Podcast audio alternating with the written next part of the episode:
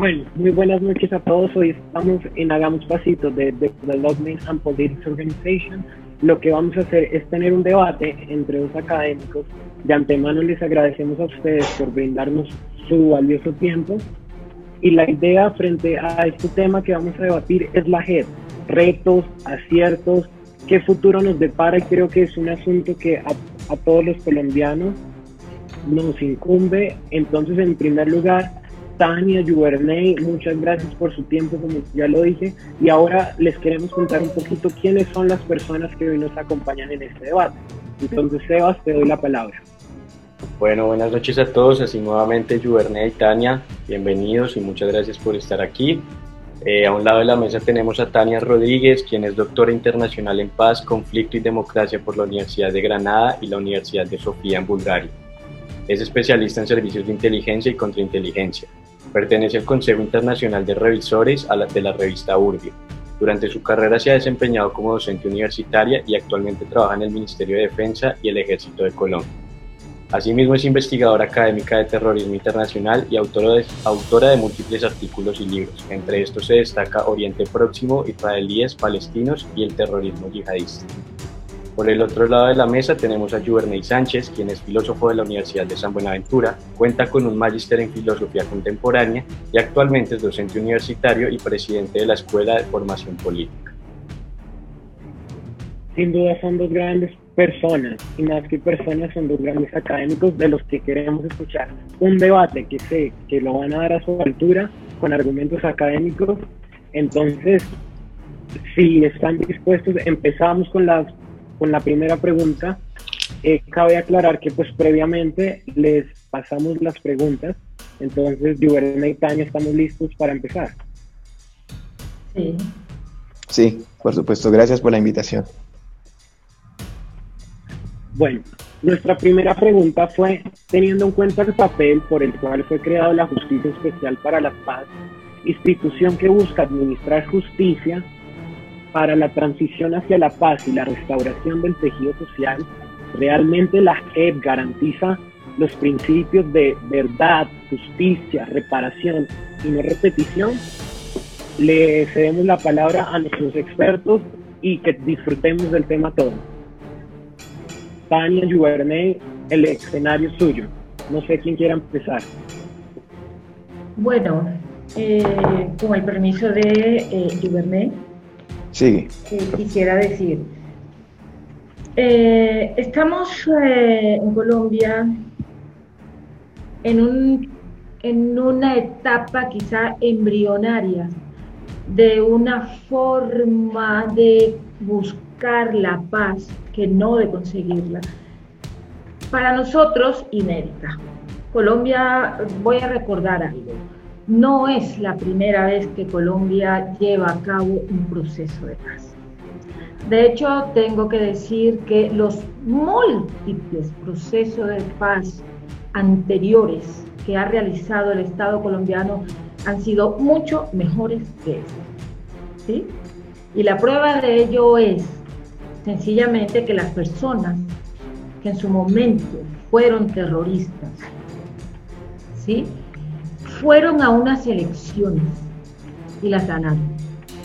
Eso le da una, em, un aura de, legitimidad ¿sí? a esos procesos de paz que se realizaron antes que es, ¿sí? donde se regalaron curules. ¿sí? El señor Gustavo Petro está legitimado al 100% para ser político, para en el Congreso para aspirar a la presidencia de la República. ¿sí? El señor Eber Bustamante, que fue también del M19 y fue congresista, fue alcalde de Zipaquirá, su tierra, está total y absolutamente legitimado por el Estado colombiano y por su comportamiento en pro de la paz y por su comportamiento en no reincidir en este tipo de actos, de igual forma señor Gustavo Petro. ¿sí? Están totalmente legitimados. En unos procesos de paz, repito, que se llevaron antes en este país, ¿sí? y se llevaron a cabo con la idea de eh, cambiar el país. No se ha conseguido. Mm, o bueno, digamos que una parte de lo que se quiso conseguir es que la intensidad del conflicto bajara. Tú desactivas un grupo terrorista cuando tienes varios grupos terroristas domésticos y es evidente que se baja la intensidad del conflicto, ¿verdad? Eso es así. Cuestión que no ha ocurrido en esta firma de este acuerdo de paz. La JEP nace deslegitimada. ¿Por qué nace deslegitimada? En mi opinión, por quienes llevaron a cabo este acuerdo. Pero sobre todo, quien deslegitima a la misma JEP y su nacimiento son las mismas FARC. ¿sí? Cuando el Frente Primero de las FARC y otros frentes de las FARC, creo que dos más, no recuerdo los números, decidieron no entrar en el, en el acuerdo, no entrar en todo este proceso, ellas mismas legitiman, ya no digo a la gente, sino al proceso mismo. ¿sí? Eh, el tema de ya concretamente de la JEP, de buscar justicia y reparar, bueno, ya todos sabemos lo que las FARC han dado en reparación, ¿no? Que si el abanico, que si el radio, que si los platos, que si los cubiertos. ¿Sí? Eso, eso ha sido de público conocimiento. Eh, el tema de estar todavía, eh, señor Santrich y algunos más que están en Venezuela, sí, que volvieron a las armas, sí, que estén todavía con la, la posibilidad de decir, si vienen y se presentan a la JEP, pueden quedar tranquilos, eso deslegitima, deslegitima a la propia JEP. El tema de Santrich deslegitimó a la propia JEP. ¿sí? Hay un tema que la deslegitima aún más y es, eh, es este. No sé si ahí lo alcancen a ver, ¿sí? El tema de los niños reclutados por las FARC. Pero eh, hay otro tema que se suma a esta deslegitimación y esta eh, poca justicia, porque aquí va a haber poca justicia. Nadie está esperando que aquí vaya a haber justicia porque va a haber poca justicia. ¿Cuál es? Es, digamos, hay dos temas muy sensibles frente a los que la comunidad internacional siempre habla mucho, habla mucho, habla mucho, sobre todo Europa, ¿no? Europa es muy hipócrita y es muy de hablar y hablar y decir cosas, pero nunca las hace, ¿sí? Y una es la de los menores de edad y el reclutamiento.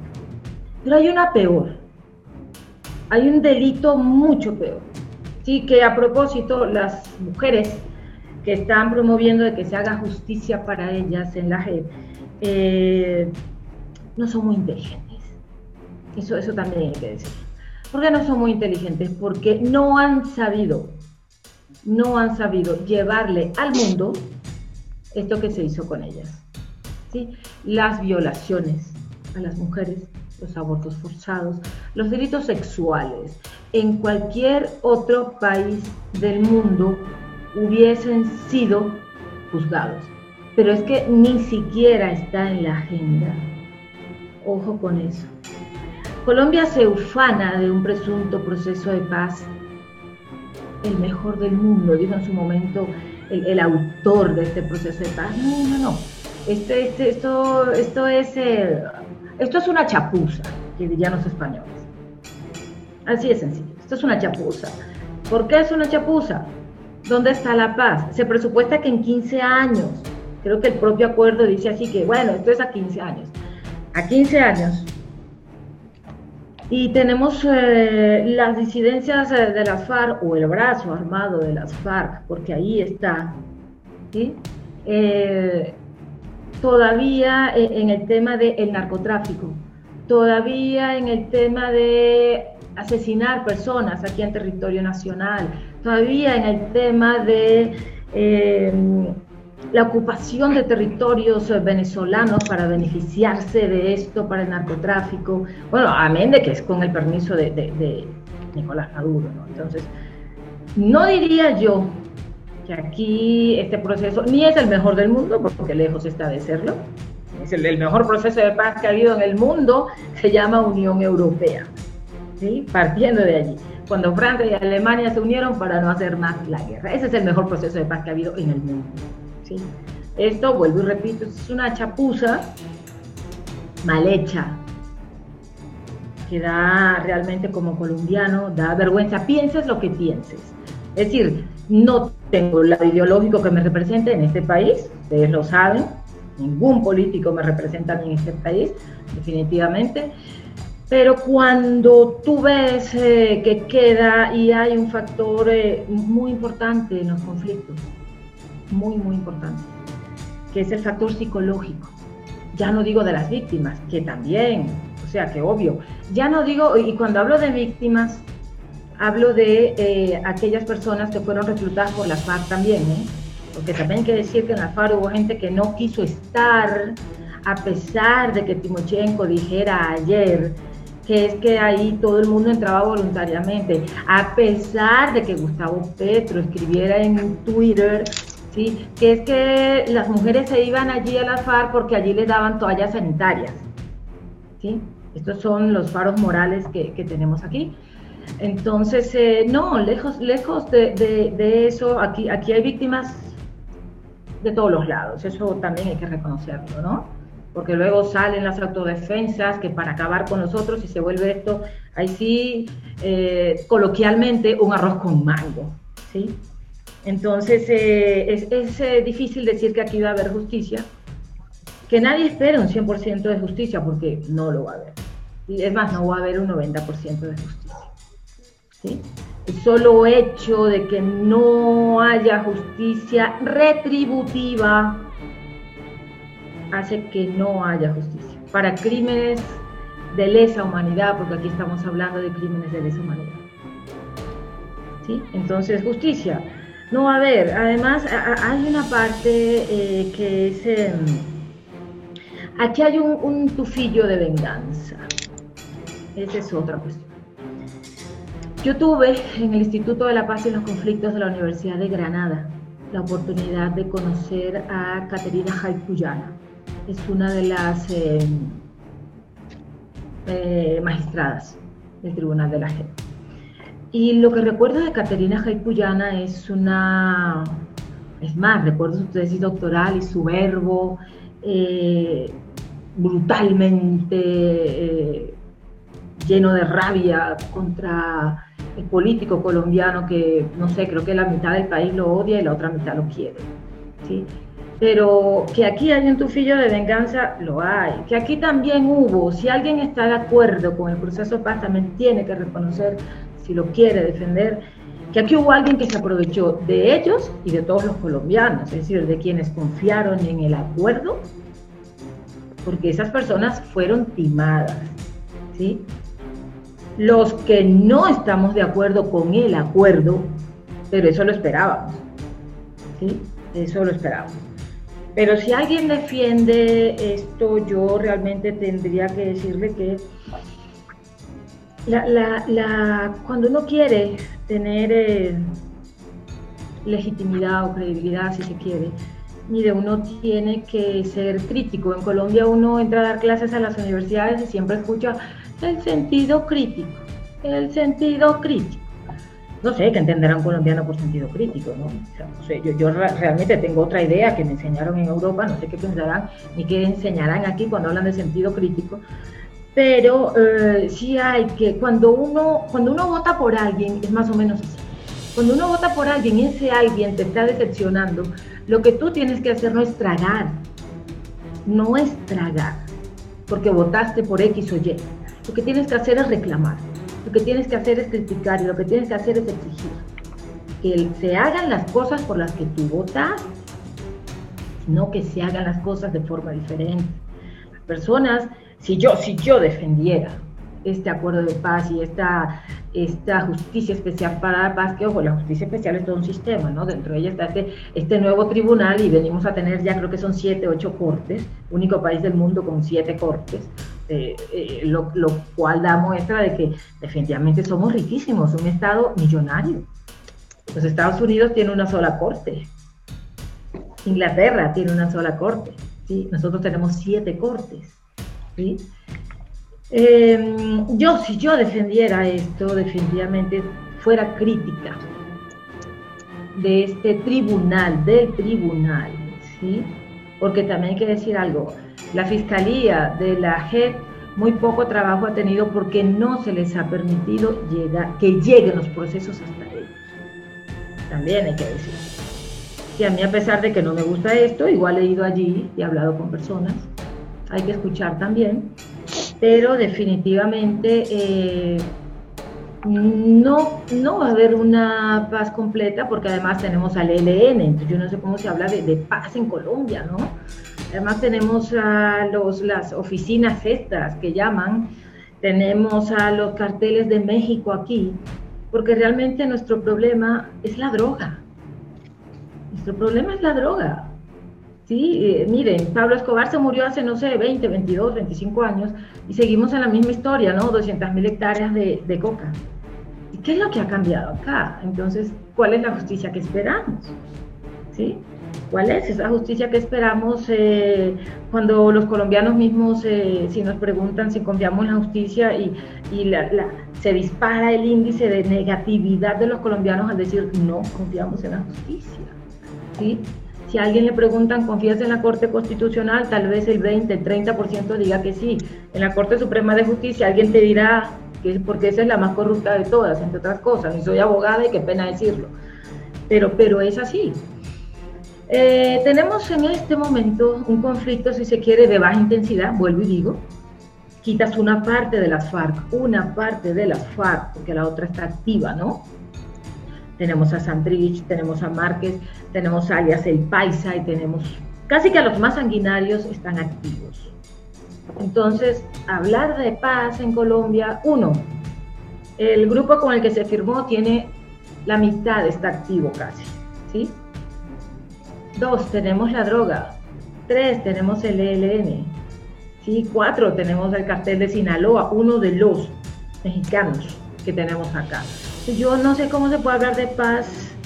Yo creo que se puede hablar de paz en las ciudades y eso, teniendo en cuenta que lo único, o sea, que lo que te hacen es robarte el teléfono, a veces te matan o no por ello, pero, pero hablar de paz en Colombia es imposible. Aquí paz no hay, injusticia tampoco va a haber. No va a haber justicia, porque ya no la hubo, ya no la hubo. Vuelvo y repito, ¿dónde está Márquez? ¿Dónde está Santrich? El mismo tribunal de la JEP le, salva eh, el pellejo a Santrich para no ser extraditado. ¿Y dónde está Santrich? De hecho, Santrich mismo dejó a la JEP como, como un zapato. ¿Sí? Y tenemos todavía gente que está en Venezuela armada, que repito lo que dije al principio, que si hoy decidieran cruzar la frontera y presentarse en la JEP, no pasaría nada se pueden presentar y no van a la cárcel tranquilamente. No, no, no, sé, no sabría yo qué tipo de justicia es esta, mejor dicho. Es lo que pido. Muchas gracias, Tania, por poner el debate candente. Ahora, pues, Juber, Juverney, eh, te cedo la palabra a ti. Y pues, eh, haz tu, tu introducción y pues ya pasamos a la réplica de la primera pregunta, que por lo que veo va a estar el debate bastante álgido. Quiero desarrollar un presupuesto teórico, si me lo permite eh, Sebastián. Y es un presupuesto teórico que nos permita entendernos a todos nosotros víctimas del campo de opresión de la violencia en el territorio colombiano. Mira, eh, específicamente en los acuerdos de paz, la memoria histórica es importante sobre todo para no tener una posición un poquito escéptica, pensando que no podemos nosotros generar un espacio de paz, porque la paz viene de las resistencias, de la posición ético-crítica y ético-positiva, específicamente positiva y negativa de parte de las víctimas. Tenemos víctimas, 8 millones. Son las víctimas las voces que claman más allá de las estructuras imperantes en nuestro territorio colombiano. Tres estructuras básicas. La primera, una estructura que nosotros llamamos pobreza estructural. Pobreza estructural que se viene enunciando desde mayo del 68 en adelante, donde las fuertes revoluciones eh, impartidas específicamente en las academias, en los movimientos políticos, y en la participación política llevaron el día de mañana a movimientos revolucionarios que ustedes y nosotros conocemos, que nosotros conocemos, como fue el M19, como bien lo citó la profesora Tania, el EPL, el ELN, las FARC, entre otros.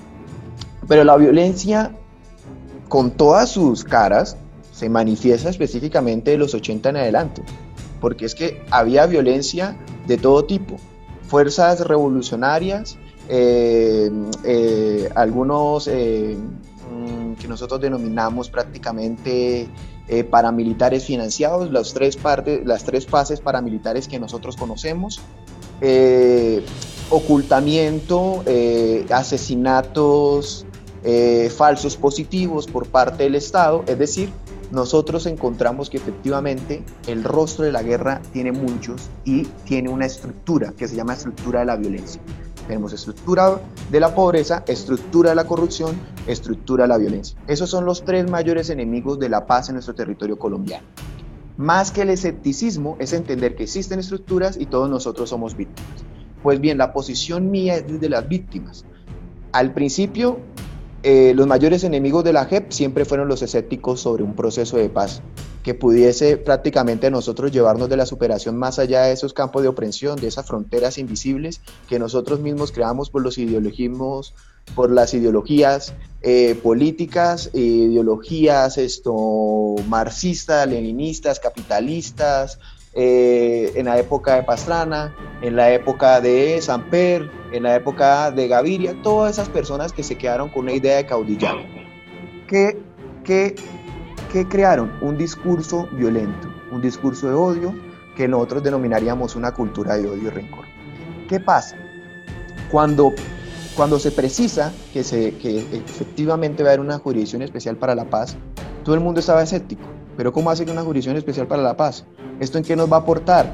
Esto lo que va a hacer es prácticamente eh, concederle unos beneficios a todos aquellos que participaron en la guerra y, eso sí, nadie va a ser judicializado, entonces lo que vamos a hacer es prácticamente recompensarlos por la guerra.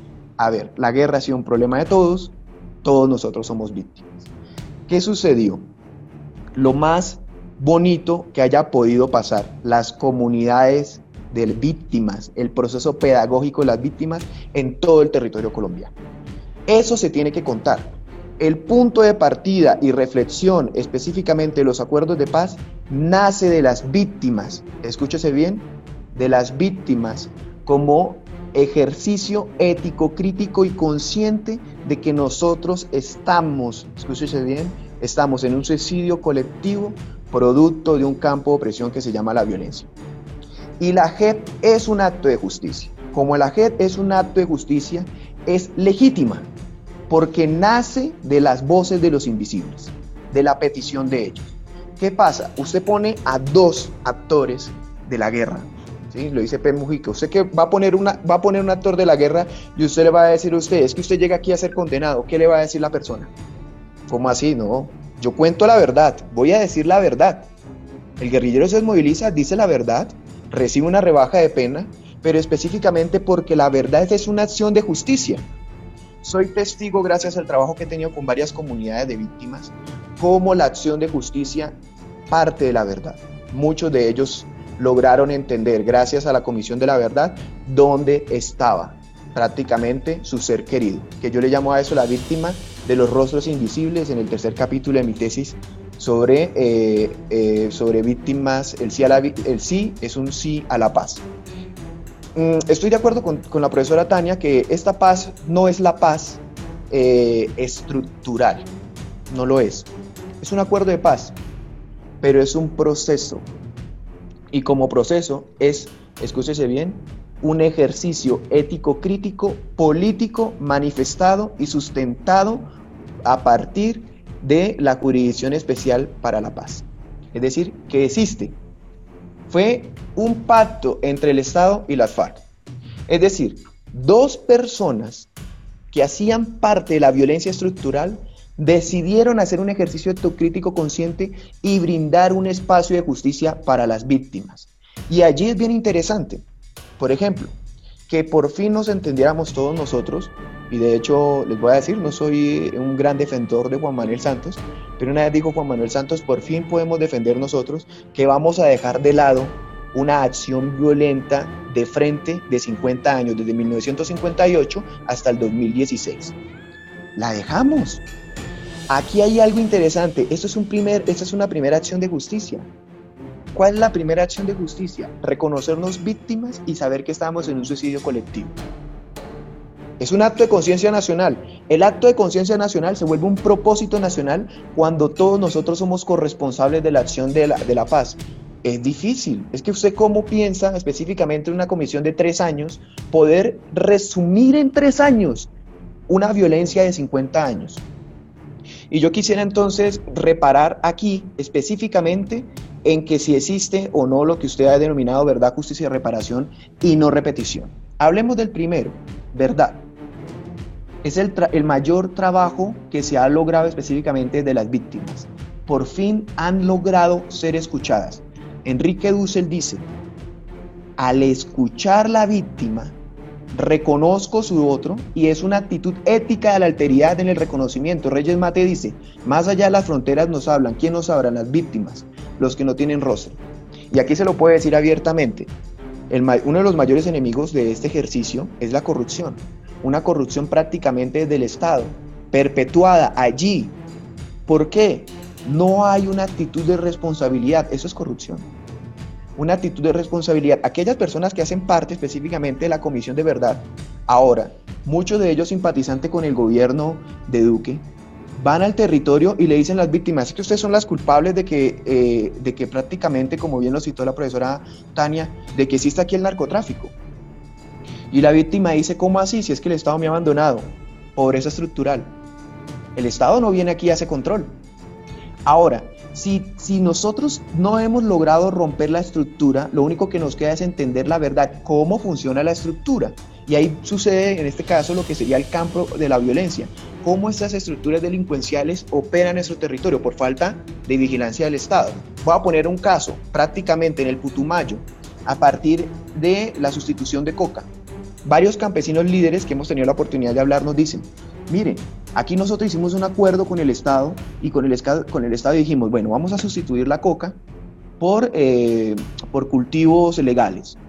El Estado no, no, colaboró, se hizo el de la vista gorda, específicamente ahorita el Estado de, eh, de Duque. Y para que sepa la profesora Tania, no sé si se sabe, pero eh, podemos mirar las cifras, la violencia se redujo en el gobierno de Juan Manuel Santos e incrementó en los tres meses del gobierno Duque. Y sigue, y sigue aún así en el COVID-19. Tengo las cifras acá, ahorita las podemos contar, pero específicamente en este concepto específico de abandono a las víctimas, sobre todo lo que nosotros denominaríamos que lo único que le queda es la verdad actualmente en este gobierno, estas víctimas han sido abandonadas hasta el punto tal que lo único que tienen que hacer es volver a recurrir a la coca para poderse alimentar. Específicamente porque si no lo hacen, los matan. ¿Quiénes? Los campos de opresión de la violencia, los narcotraficantes, como bien los pudo haber citado la profesora Tania, que son muchos para que sepan no solamente las disidencias de las FARC, sino que tenemos el EN, el Clan del Golfo, entre otros, y todos los que están allí operando en el territorio. ¿Por qué? Por abandono del Estado. Es decir, si nosotros pensamos verdad, hay que entender cómo funcionan las estructuras y esto lo está otorgando la Jurisdicción Especial para la Paz. Con preguntas como motivo del asesinato, quiénes lo cometieron, por, por orden de quién, cómo lo hicieron, cómo funcionan, quiénes operan, quiénes están allí.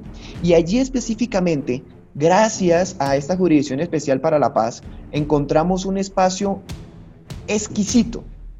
Y es la sala del reconocimiento de la verdad, donde las víctimas llevan los casos y dicen, mire, es que esto es lo que está pasando en mi territorio. Estas son las estructuras que funcionan y el Estado no nos está prestando atención. Y nomás es que, por lo menos lo puede hacer Sebastián LM y Sebastián Sanabria, intenten ustedes hacerse amigo de varias comunidades de víctimas y cómo ellas argumentan específicamente el completo abandono en el que se encuentran y cómo hoy en día, no por la Jurisdicción Especial para la Paz, no por la Comisión de la Verdad, sino específicamente por parte del Estado que tiene que ser el garante escúchese bien, y el confiable, porque tiene que confiar que esto se pueda dar para que haya verdad. Por lo tanto, justicia. Cuando hay verdad, hay justicia, específicamente primero porque la víctima es escuchada. Entiende, sabe dónde está. sabe dónde asesinaron a su, eh, la madre de familia, dónde asesinaron a su hijo.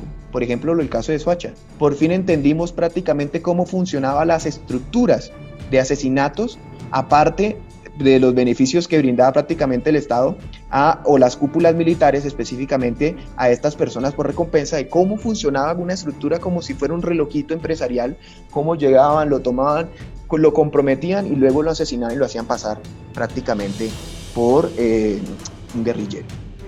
Asimismo pasaba también específicamente con las FARC. El reclutamiento llegaban, luego lo, lo, lo, lo, sacaban de aquí, de hecho ahorita me adelanto a la pregunta seguramente que vas a presentar, ¿no? Lo reclutaban, no lo reclutaban, secuestraban, forzosamente se lo llevaban y luego llegaba el Estado, bombardeaba y lo mataba. Víctima, sí, ¿de quiénes? De las FARC y del Estado, pero víctima. Entonces, si yo entiendo prácticamente cómo funcionan las estructuras, entiendo la justicia.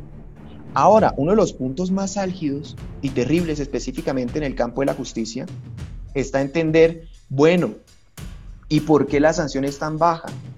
Si esta persona llega, específicamente llega a recibir de parte del Estado un beneficio, y el beneficio que se da de parte del Estado en lo que sería la sala de amnistía es mínimo, Claro que es mínimo porque esta persona va a, va a, proporcionar lo más importante de los acuerdos, la verdad, va a ir a la comisión de verdad y le va a decir a las víctimas, esto fue lo que sucedió y de esta manera, oh, y nos dimos cuenta nosotros que preciso, en varias acciones había ausencia del Estado.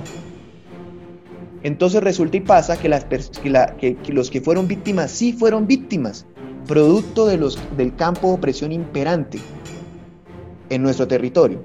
Entonces, si llega la sala de amnistía, recibe prácticamente la sanción, comenta específicamente en la comisión de verdad lo que sucede, entonces la persona puede llegar específicamente a presentar lo que sería su ejercicio de justicia y asumir su responsabilidad y generar conciencia. Ahí se llama una conciencia autocrítica manifestada en nuestras políticas como un ejercicio ético, decir la verdad como transformación social y busque una paz. No una paz en el acuerdo, sino una paz que se debe manifestar en la no repetición, porque entendemos cómo funcionan las estructuras y vamos a procurar que realmente esta persona que decidió ser sancionada a contar la verdad no vuelva a ejercer. La reparación, sí, se lo digo, Sebastián Lerma, Sebastián Senadria y el profesor Ataña, ha sido uno de los puntos más complejos específicamente, porque de ello eh, tenemos específicamente 10 mil millones y esto no es suficiente para poder reparar a todas las víctimas. Hasta el momento el monto de, lo que se pensaría serían 484 mil millones de pesos que debería entregar la, la FAR actual y es uno de los puntos complejos. ¿Por qué? ¿Por qué es tan complejo? Porque específicamente eh, se, se dejó un anexo en donde las FARC también debía recibir condiciones dignas de vivienda. Entonces allí hay un choque de intereses. Entonces, ¿cuánto entrego? ¿Cuánto, cuánto puedo recibir? Ahora, resulta y pasa que cada vez que se habla de dinero, ahora viene al frente lo que sería el campo de opresión de la corrupción. Entonces la corrupción, allí algunos como un festín de cuervos, entonces empiezan a ver qué puedo yo vincular específicamente qué terrenos sí le pertenecen al Estado y qué otros no. Terrenos que no, tenían control de parte del Estado y ya el Estado dijo, no, es que esos terrenos sí son míos. El Estado dejó esos terrenos. Ahora, ¿qué pasó? Las bandas criminales volvieron a retomar los terrenos. Bandas criminales como el Clan del Golf, aliados ahora en unas disputas con unos pequeños roles de intereses con el ELN. Las FARC, las disidencias de la FARC, hoy en día no tienen tanto poder.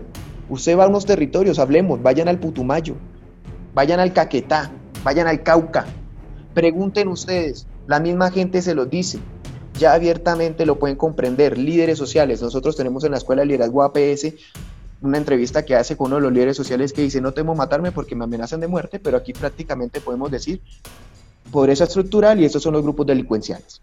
Todo el mundo lo dice. Y para cerrar, si nosotros entendemos la lógica que todos nosotros somos víctimas, que la jurisdicción para especial para la paz es uno de los mayores logros, eso ya es legítimo. No hay ninguna legitimidad, hay un proceso consciente, hay un trabajo. ¿Qué se necesita? Confianza. Confianza de parte del Estado y confianza de parte de la FARC para que no haya no repetición. Tania Rodríguez lo dice, mire, nosotros tenemos allá específicamente a, varios eh, esfirmantes, digámoslos así, esfirmantes de los acuerdos, eh, pasando la frontera de, de, nuestro territorio colombiano en territorio venezolano. Sí, nadie lo niega, allá están. Abiertamente la gente lo puede decir. El problema más grande ahora es la persecución de la estructura violenta, que no sabemos quiénes son, si son paramilitares o son algunos amigos del Estado, algunos, algunas entidades que están persiguiendo y asesinando a excombatientes de las FARC. Claro, es que usted cómo se queda con un dato si nomás en este año, gente, miren, nomás en este año nos quedamos nosotros específicamente con 219 firmantes de el acuerdo de paz, asesinados desde los acuerdos de paz. Y más de 82 homicidios de firmantes de paz en el gobierno Duque. Entonces uno dice, y finalizo entonces, entonces uno dice, ¿cómo puedo allá brindar específicamente una no repetición si, si existe persecución? Finalizo, gracias. Yo, gracias. Eh, yo tengo 47 años y ustedes no han visto lo que yo vi. Es más, eh, desde Bogotá no se ha visto lo que yo vi, pero tampoco se ha visto lo que yo viví. Mi papá tuvo que entrar en un pleito jurídico para ser reconocido como víctima. Y fue reconocido como víctima. ¿Sí?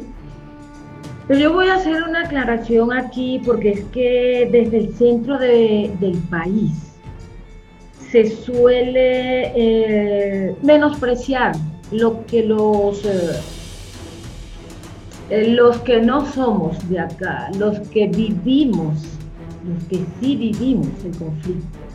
Y, me incluyo porque lo viví. He dicho, mi padre ha sido reconocido como víctima.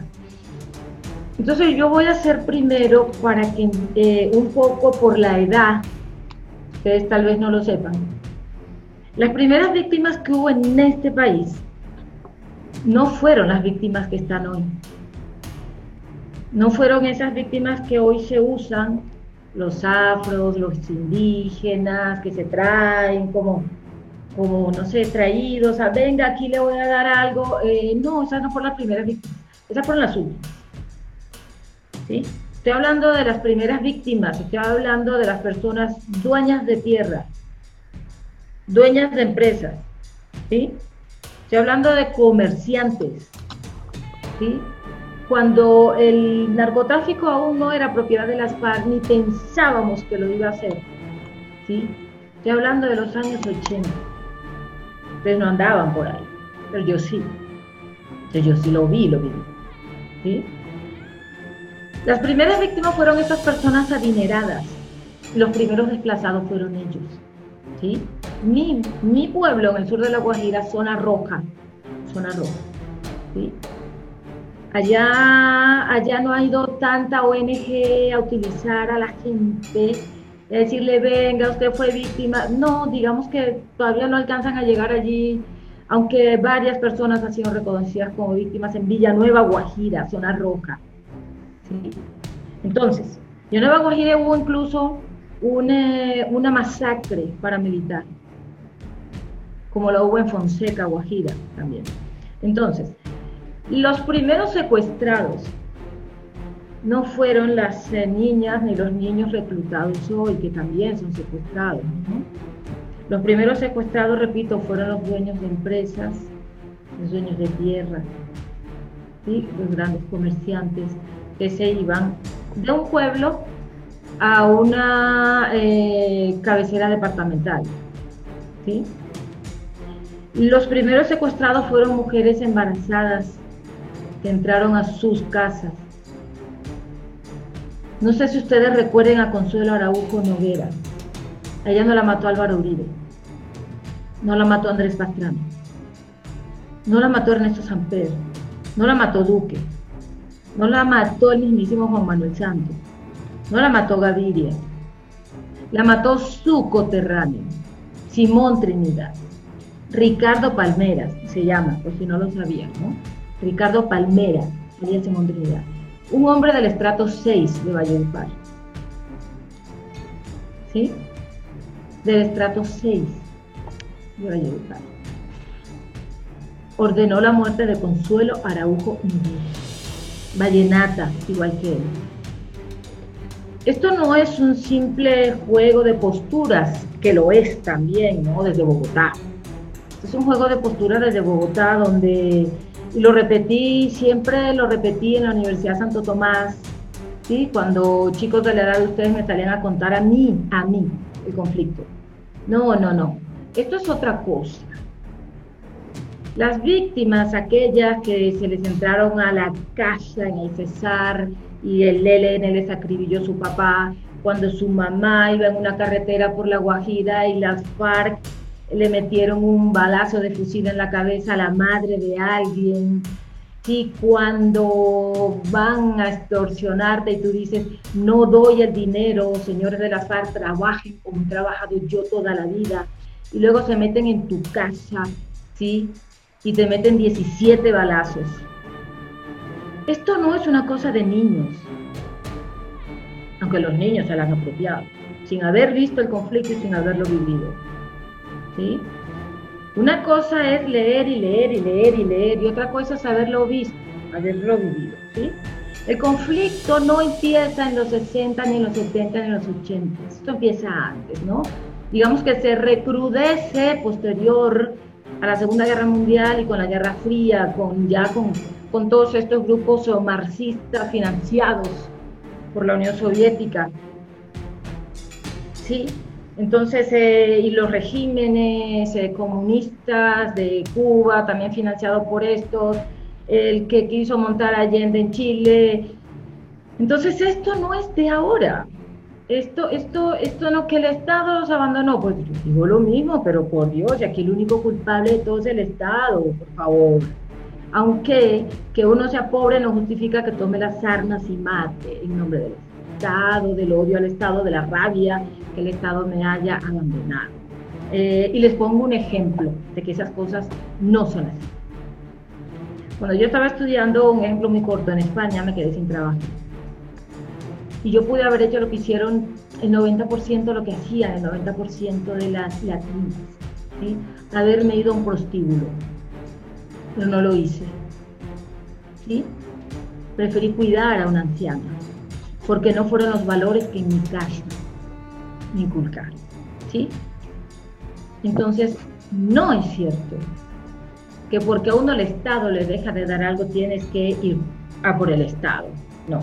Ahora, la violencia y la corrupción, cuando yo digo que deslegitima el proceso, todo lo que tiene que ver con él, cuando tú muy bien hablas de, corrupción, tienes toda la razón. Pero ahí voy yo cuando digo, mire, si el acuerdo de paz no lo hubiese apoyado, no lo hubiesen apoyado personas como Roy Barreras, yo no tengo ningún problema con el acuerdo de paz. No lo hubiera tenido, ninguno. Cuando esto lo apoya Armando Benedetti, y soy costumbre. Pero Armando Benedetti es la corrupción caminando. Roy Barreras es la corrupción caminando. ¿Sí? Entonces, esto, esto es una cosa, eh, es que esto se deslegitima cuando este tipo de personas lo hicieron. Si esto lo hubieran convocado, Juan Manuel Santos hubiera convocado y hubiera hecho a los políticos, se quitan. Esto lo voy a hacer, no sé, con las iglesias evangélicas, protestantes, católicas, con todos, menos con ustedes, esto se hubiera legitimado pero hubo corrupción. Bueno, pero si las noticias que hay de acá son que, los dineros se han perdido. Sí, los dineros para la paz que ha dado Alemania se han perdido, ¿no?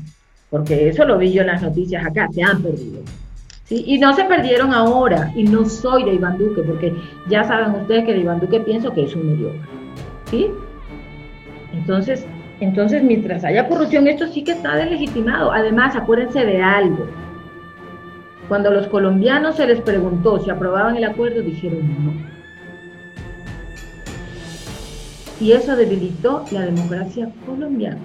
Nosotros tendremos que aceptar de ahora en adelante que la próxima vez que se nos cite a un plebiscito que debió haber sido referéndum, ¿sí? y que se le bajó, se reformó la constitución para bajar el umbral, para que con todas esas Triquiñuelas ganara y ni siquiera así ganó, pero nos impusieron eso. Entonces, la próxima vez que alguien se suba allí a la casa de Nariño y nos, nos pregunte algo en un referéndum, un plebiscito, y digamos que no, o digamos que sí, nos tenemos que quedar callados cuando nos impongan lo que no votamos. Eso por otro lado.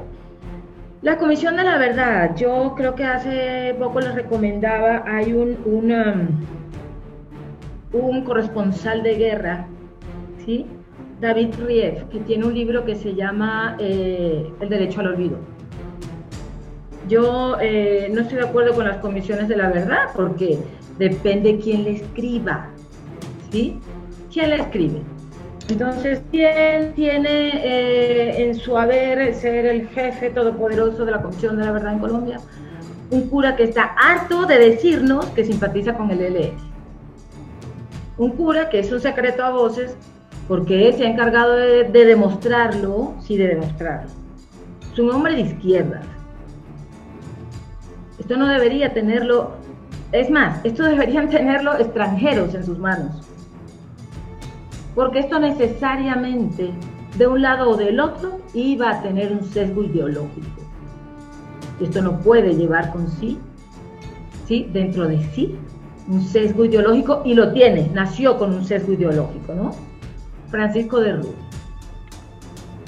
un hombre de la izquierda colombiana, un hombre que dice que los soldados y policías de este país no estaban secuestrados, que estaban pagando cárcel en la selva cuando los secuestraron.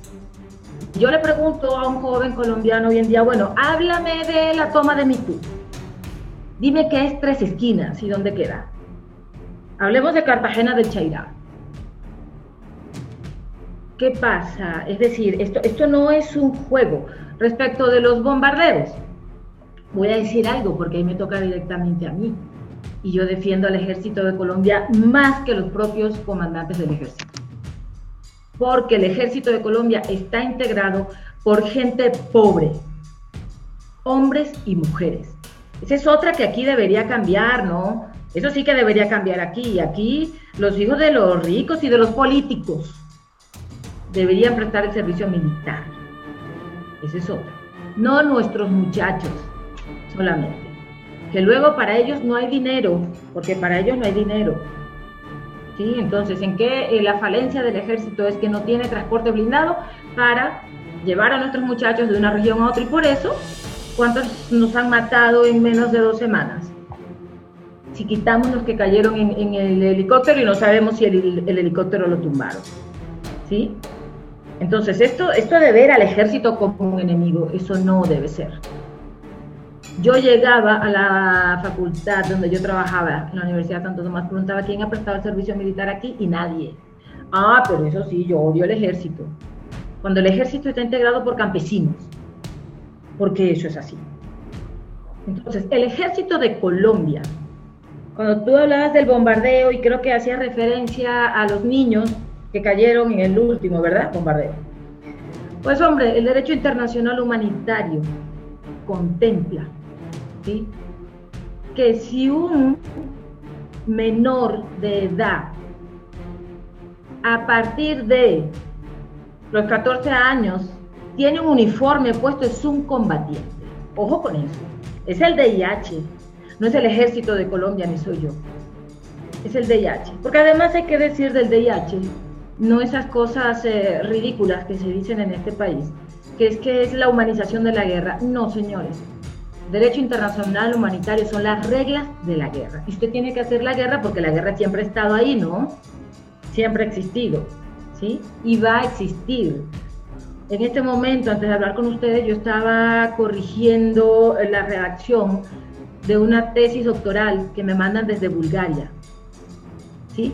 La están escribiendo en español, pero no es nativo español la persona, entonces él escribe y luego me manda que yo corrija y vieran la cantidad de conflictos de los que habla allí y de la cantidad de, guerras a las que nos vamos a enfrentar, los tipos de guerras. Es absolutamente alucinante y, bonito aprender tanto, ¿no? Eh, pero el ejército colombiano es respetuoso del DIH. Les digo algo, es que el ejército colombiano tiene asesores jurídicos y antes de mover cualquier Black Hawk para hacer un bombardeo, se le consulta a los asesores jurídicos del gobierno. Entonces yo sí quiero, además ya para, para finalizar esta pregunta, esta parte, yo no creo que aquí haya 8 millones de víctimas en este país. Ah, bueno, yo incluso he escuchado decir que somos 50 millones de víctimas. Y yo digo, ¿y entonces quién mató? Si hay 50 millones de víctimas, ¿quién mató? Entonces, ¿cómo así? ¿Cómo así que hay 8 millones o 50 millones de víctimas? No, no, no. ¿Y quién mató entonces? Pero también voy a recordar algo antes que se me olvide. Esto de la verdad, y la verdad, la verdad, ¿sí? La verdad es un concepto bastante difuso y confuso, como cuando habla uno de paz o de justicia, cuando hablas de amor. ¿Qué es el amor y según quién? ¿Qué es la paz y según quién? ¿Sí? ¿Qué es la justicia y según quién? ¿Sí? ¿Qué es el Estado y según quién? La verdad no es nueva. Acuérdense que aquí en Colombia hubo una entrega de armas anterior a este proceso. Lo hubo. Guste o no, lo hubo los, paramilitares, o la, mayoría, o la mitad, o no sé cuánto sea el porcentaje de ellos, entregaron las armas. ¿Sí? Y dijeron la verdad. Yo recuerdo una verdad terrible a una amiga que le mataron al papá y al hermano mayor. Y la verdad la dijeron, ¿y qué hicieron? No, pues teníamos una laguna con cocodrilos y ahí lo echamos. Pues esa es la verdad. ¿Sí? También una gente que pagó cárcel, ¿no? Es más, todavía están en la cárcel, muchos. Otros extraditados y luego la excusa de que los extraditaron, pero para que no hablaran, pero para que no hablaran, ¿cómo que para que no hablaran? Si el señor Mancuso parece un cantante, lo que le falta es el micrófono de tanto hablar, parece un cantante. De hecho, creo que ya está, va a estar pronto regreso ya porque pagó. Entonces, desde lo que yo vi por mi edad, desde lo que sufrimos en el cesárea, en la Guajira, no hay la menor posibilidad, la cantidad de amigos huérfanos que tengo, no hay la menor posibilidad de que esto salga bien porque aquí se apartó a las primeras víctimas que hubo. Tener dinero no es malo si lo trabajas, si lo has trabajado siempre. Eso no es malo. Malo es que te lo quieran quitar sin trabajar, que fue lo que ocurrió en este país. Porque ¿de qué creen ustedes que se financiaban todos los grupos terroristas ¿sí? que hemos tenido en este país antes de la droga? La droga llega mucho más adelante a manos de ellos, cuando muere Escobar. ¿sí? Escobar muere en los 90. En los 80 de qué se alimentaban? En los 70 de qué? ¿Del secuestro? Y tú no vas a secuestrar a alguien que no tiene dinero tenías que secuestrar a alguien que tenía dinero. Esas fueron las primeras víctimas de este país. Y ojo porque los militares también son víctimas. Ojo con eso. Que la gente o las personas o la mayoría ¿sí? de los que trabajan y se meten en este tema y tal, nunca hablan de nuestros militares muertos y sus huérfanos y sus viudas y sus madres. Nunca lo dicen. ¿sí? Pero estamos trabajando en ello desde el ejército porque eso lo vamos a poner en primera línea, porque también son víctimas, también lo son. Entonces, ojo con esto porque leer a la gente nueva que escribe, porque, eh, ojo, les voy a muy corto y ya te doy la palabra, Juverna, y creo que hasta con esto te vas a reír. Algo que me pasó a mí, fíjense ustedes cómo estamos en Colombia. Yo llegué al país hace siete años. Y tú has mencionado, Sebastián, que tengo un doctorado en paz, conflictos y democracia. Y es así. Cuando llegué, envié mi hoja de vida, y lo digo específicamente, a la Universidad Sergio Arboleda. Y de la Universidad Sergio Arboleda me dijo la persona a la que le mandé la hoja de vida porque me la solicitó, me dijo que yo podía ir presa por mentirosa, por falsificar documentos. Porque era imposible que un doctorado se llamara así. con eso. Imposible que un doctorado se llamara paz, conflictos y democracia. Esto es lo que me estaba queriendo decir es, pero, pero no como, ¿para qué estudia paz o estas cosas, no? Eso debe ser como bobada, ¿no? Un doctorado en eso, ¿sí? Me dijo que yo podía ir presa por mentir. por, por decir que mi doctorado se llamaba así, presentar documentos que según él eran falsos, porque un doctorado no se podía llamar así. Imagínense ustedes. Eso me pasó a mí en el año 2013 o 14, algo así, pero me pasó recién llegué, ¿sí? No me creía que tuviera un doctorado en paz, conflictos y democracia. Eso es lo que, lo que a mí me dice es, hombre, así de mal estamos, ¿no? Así de mal estamos. Y cuando pido a mi universidad en España que me mande toda la documentación para demostrarle que sí existía el doctorado, se la mando y la respuesta, ¿cuál es? Dejé el odio, esa fue la respuesta. Y ahora estamos en Colombia haciendo qué? ¿Por qué menciono esto? Ahora estamos haciendo diplomados en paz, no sé si ya habrá máster en paz y todo es la paz, la paz, la paz y la paz, cuando nunca antes se había metido el hombro por la paz, por unas paces que dieron unos frutos muy positivos, repito, yo esos acuerdos que Colombia firmó antes definitivamente son, son un ejemplo, eso sí que son un ejemplo al mundo y un ejemplo. ¿Cuáles acuerdos? El acuerdo con el M19 y con el EPL, ¿sí? Eso fue, mira, esos son unos acuerdos, eso es lo más lindo que hemos hecho en este país, es maravilloso. En temas de paz, nadie nos debería dar clase, nadie, y sin embargo, créanme algo chicos, ¿quién está haciendo nuestra historia? ¿La está escribiendo, ¿sabes quiénes? Los españoles están escribiendo nuestra historia. Los españoles son los que están escribiendo nuestra historia. Pero nos están escribiendo una pata de la historia. La otra no, que es la que tiene que ver, repito, con los acuerdos del presidente Virgilio Barco. ¿Sí? El M19 y el EPL, ustedes no, no, no habían nacido. Cuando esta gente firma la paz, ¿sí? Declara, porque tienen que declarar todo lo que hicieron, lo hicieron, ¿sí? Y luego van a hacer campaña. Esta gente ganó una cantidad de curules en el Congreso brutal. Fue brutal lo que ganaron, sacaron más de 20. Y había que ver cómo debatían. Había que ver la altura de esa gente debatiendo. Una gente estructurada, porque hay que decirlo porque como colombiana lo digo, una gente estructurada, una gente inteligente, que por razones que ellos tuvieron se fueron al EPL, al M19, ¿sí? pero una gente estructurada, no lo que nos dejó Juan Manuel Santos. Eso es una falta de respeto, lo voy a decir, es una falta de respeto con gente como Vera Grave. Yo, donde yo estudié en España, estudió Vera Grave también el doctorado. ¿sí? Y Vera Grave es una mujer estructurada, estructuradísima. Es una falta de respeto con Rosenberg Pavón, del M19, un hombre estructurado y un hombre de paz. ¿Sí? Es que lo que hay que ver con aquellas personas que firmaron esos acuerdos, a esas personas sí hay que hacerles la venia y decirle, ellos sí son gente de paz. ¿Por qué? Porque después que entraron a la vida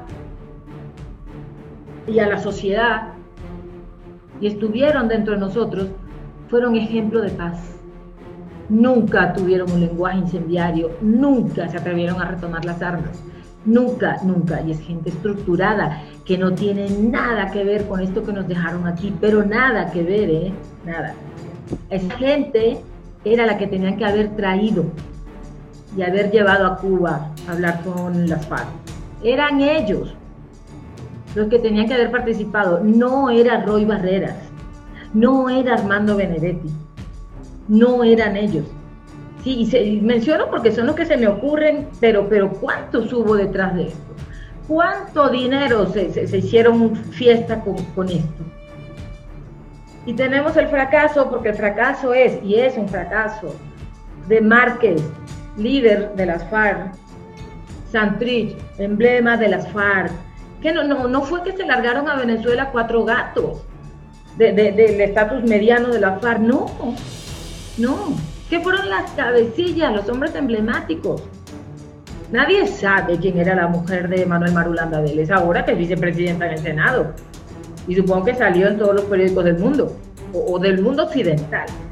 Porque ese es otro, también hay que corregirlo. Es como cuando aquí decían, el mundo nos está mirando. Bueno, yo creo realmente que en Dubái no nos están mirando porque ni nos entienden lo que hablamos. En Arabia Saudí estaban ocupados En Siria seguramente no nos estarían mirando, en Yemen tampoco, en Libia tampoco. No, no, no, no se está. Y es más, en Europa del Este tampoco, ¿eh? Que, bien que conozco Europa del Este tampoco, no tenían tiempo para estarnos mirando. Como diciendo, se están mirando, no, no, no. Un error. Y tú eres un chico, veo que muy acucioso y que yo sí te voy a recomendar. Es más, te lo voy a pedir como colombiana, ¿sí? Tú que eres tan acucioso, averigua esa historia de esos acuerdos. Averíguala y verás cómo, cómo, cómo aquello fue, y lo digo como colombiana, eh, aquello fue maravilloso. Aquello fue maravilloso. Aquellos acuerdos del M19 y el EPL, aquello es lo mejor que hemos hecho los colombianos. Y no lo escribimos, y ahora otros están escribiendo nuestra historia. Y yo te invitaría a que los averiguaras. Es más, averígualo y te va a encantar seguramente y escribe. Y enséñaselo a los chicos. Sí, porque aquello sí que es maravilloso. Maravilloso. Mira, yo no soy partidaria de Gustavo Petro, pero ya Petro está ahí y ahí tiene que estar. Él firmó la paz. lo que no entiendo es por qué no está Vera Grave una mujer tan inteligente, tan estructurada. Es lo que no entiendo. No entiendo por qué no está Rosenberg Pavón. ¿Sí? Es, esa es gente de paz. No entiendo cómo no están ellos. ¿sí?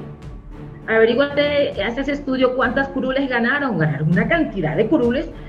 Es decir, Colombia confió en ellos. Después, por una razón u otra, ya sabemos que vivimos en un país, en Macondo, entonces, a la siguiente elección ya se redujo, se redujo muchísimo la, votación.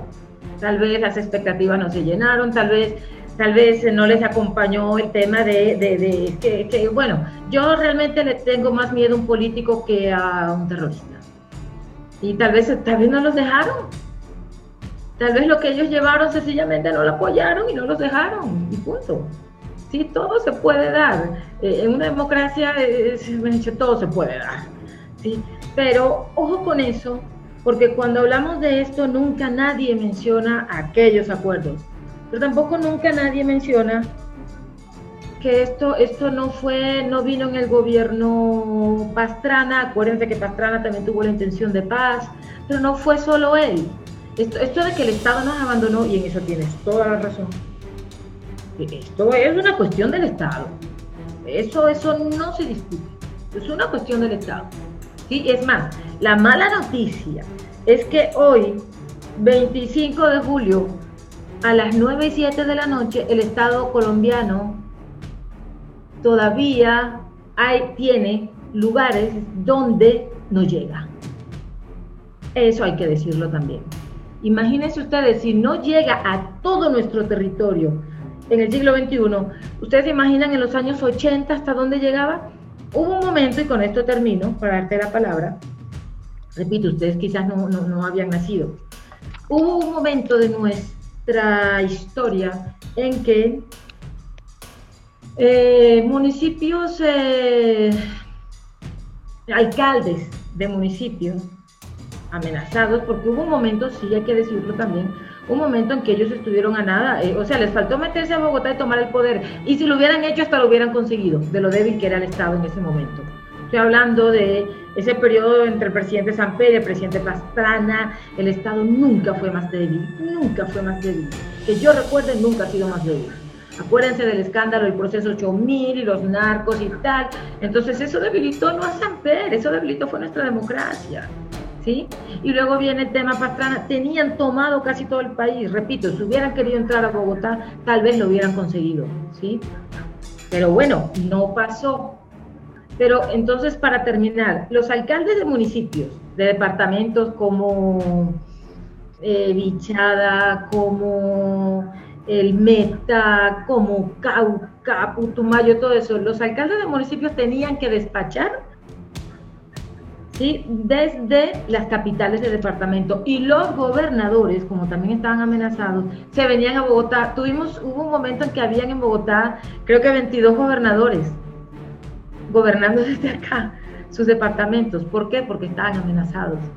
Entonces, eh, Yo eh, repito, yo no soy partidaria de este acuerdo, no por el acuerdo, porque la paz la queremos todos. Eso es además porque repito, y voy a insistir en esto. Nosotros los colombianos ya habíamos hecho eh, acuerdos de paz y habíamos conseguido paz con los grupos que lo firmaron.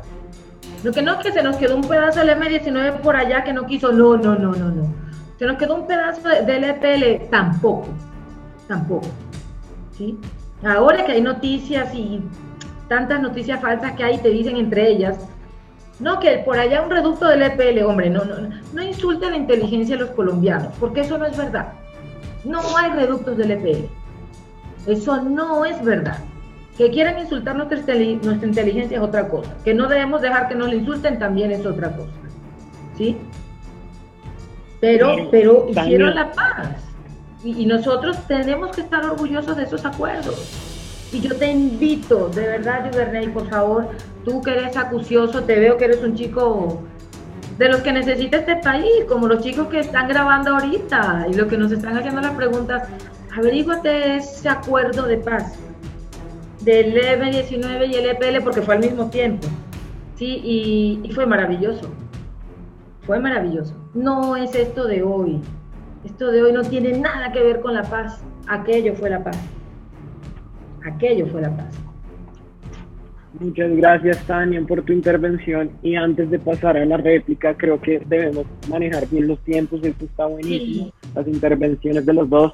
Eh, ya que Tania resaltó la composición del ejército, encontré unas cifras exactas donde dice que el 80% son pobres de estratos 0, 1 y 2, el 19.5% de clase media y el 3 y 4%, es decir, solo el 0.5% pertenece a los estratos altos. Otro punto que Tania resaltaba fue eh, frente a que ahora todas las universidades ofrecen construcción de paz, incluyo la mía, la Universidad de los Andes, ahora está ofreciendo un máster en construcción de paz. Entonces, Juber, ahora sí te doy la palabra y, y porfa, controla el tiempo porque vamos a durar toda la noche, está buenísimo, les agradezco por los argumentos de cada uno. Tania, tú, tú como siempre, explicando de una manera asombrosa. Juber, y te doy la palabra. Bien, el sujeto histórico es el que vive el momento histórico. De eso no lo, no lo niego. Mi momento histórico, los 90, nací en el 91. Defensor, aférrimo en esa época de nuestro caudillo Álvaro Uribe Vélez, en esa época, sobre todo porque viví en el Huila. Y en el Huila nomás había que llegar al Tello y había que pagarle las FARC. ¿Qué pasa? Momento histórico, nace en un hecho del primer gobierno eh, de Andrés Pastrana y en el colegio veía los acuerdos de paz de Andrés Pastrana con el FARC. Yo quería la paz siendo un niño. ¿Qué sucede? Siendo un niño me nace a mí la conciencia, que yo lo postulo aquí porque es un ejercicio académico también ético crítico, de asumir mi momento histórico infantil para las futuras generaciones. Mi regalo es continuar con esa misma intención, producto de confianza, saber que podemos nosotros generar un ambiente de paz, pero no echar en, en, en saco roto todo. ¿Por qué? Cuando empiezo a crecer, específicamente ya primer, segundo gobierno Álvaro Uribe Vélez, ya los escándalos del segundo gobierno Álvaro Uribe Vélez empiezan a promulgarse por los medios. No es lo mismo decir nosotros, hombre, es que no pasaba en el anterior gobierno porque es que los medios no estaban tan desarrollados como lo están ahora. Eso es un punto de ejercicio bien importante ahora para entender un momento de la historia. ¿Qué sucede? En este ejercicio de preocupación histórica, me emancipo específicamente de entender parcializadamente la historia cuando entro a estudiarla. ¿Cómo entra alguien a estudiar la historia? Producto de la memoria. La memoria es con la recopilación de todas aquellas confesiones y anécdotas de cómo funcionaba el campo de opresión de la violencia en nuestro territorio gracias a las confesiones de los participantes de la guerra, de los participantes e implicados de la guerra, de los gobiernos de turno y de las víctimas en el lugar. El Centro de Memoria Histórica tiene muchas de esas anécdotas, de las cuales yo participé. Un hermano, un primo mío lo mató a las FARC, Walter, Walter Parra. Lo asesinó a las FARC y ni siquiera lo asesinó porque el hombre fuera, qué sé yo, eh, un contestatario en contra de las FARC. Lo mataron porque sencillamente eh, un señor de una finca lo mandó a matar. Entonces, prácticamente durante mi vida sí presencié directamente, directamente donde viene el Huila, víctima también, también me considero víctima y aquí quiero denominar qué es víctima. Respondió esa pregunta, víctima no es solamente aquella que se le quita la vida, víctima es aquella que se le niega las condiciones de producir y reproducir la vida humana en su manifestación digna. Si nosotros entendemos eso, no solamente hay 8 millones de víctimas, hay más en territorio, solamente estamos hablando desde el 85 hasta el 2016, es un conteo, gracias a las crónicas del Centro de Memoria Histórica. Tuve la oportunidad ya, siendo religioso, prácticamente estuve en Guapi, eh, en el Cauca, me tocó ir a, Chuare, y cuando estuve en Chuare, me, me, recogió una familia durante un tiempo mientras que hacíamos la misión en ese tiempo, recuerdo que era la misión de Semana Santa. La familia guerrillera, no lo sabía. Me enteré, fue después. Yo venía aún todavía un fiel defensor de, de Álvaro Uribe Vélez y y hay que erradicar a la guerrilla porque son terribles. Cuando estaba ahí en ese territorio tuve la oportunidad de compartir la humanidad.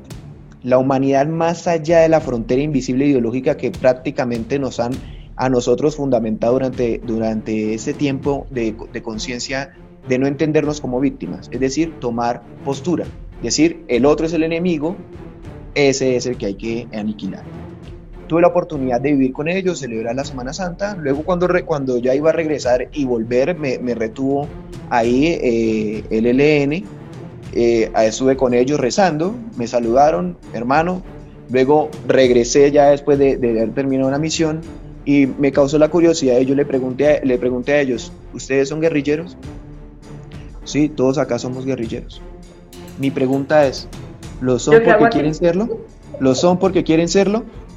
No, es que no tenemos otra opción. Usted estando en Chuare, en un lugar donde no llega, donde no llega la, la presencia del Estado, completamente, ¿usted cómo hace para subsistir? Si es que en ese tiempo pasaban las avionetas y fumigaban no solamente la coca, sino también sus cultivos, en una completa incertidumbre obedeciendo a las lógicas de las economías no legales en el territorio narcotráfico, minería ilegal, y todos ellos obedeciendo a la guerrilla. Si no eras guerrilla, te mataban. Claro. Así de sencillo. Ahora, cierro con este asunto importante. Debemos comprender que sí existe un campo de opresión, la guerra, la violencia. Sí existe otro campo de opresión, una corrupción centrada, centralista, que abandona las periferias. Y allí, cuando se abandonan las periferias, operan aquellas economías ilegales bajo las estructuras delincuenciales.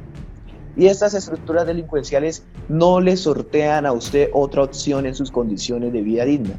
A usted prácticamente se encuentra allí arrojado en una situación de víctima, aunque no le hayan quitado la vida, como hoy está sucediendo en todo el territorio colombiano.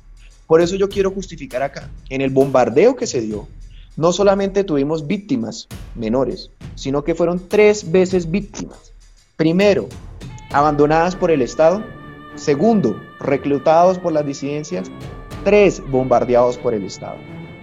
Allí en esa invisibilidad de esas tres víctimas, sin necesidad de que eh, prácticamente la justifiquemos o no como, como víctimas de manera legal, porque si usted bien conoce, profesora Tania, a nivel histórico una cosa es lo legal, otro no, los campos de concentración fueron legales, ¿sí? en un gobierno de turno como el de Hitler, nosotros podemos decir aquí que si nosotros no le otorgamos la condición de víctima es una invisibilidad.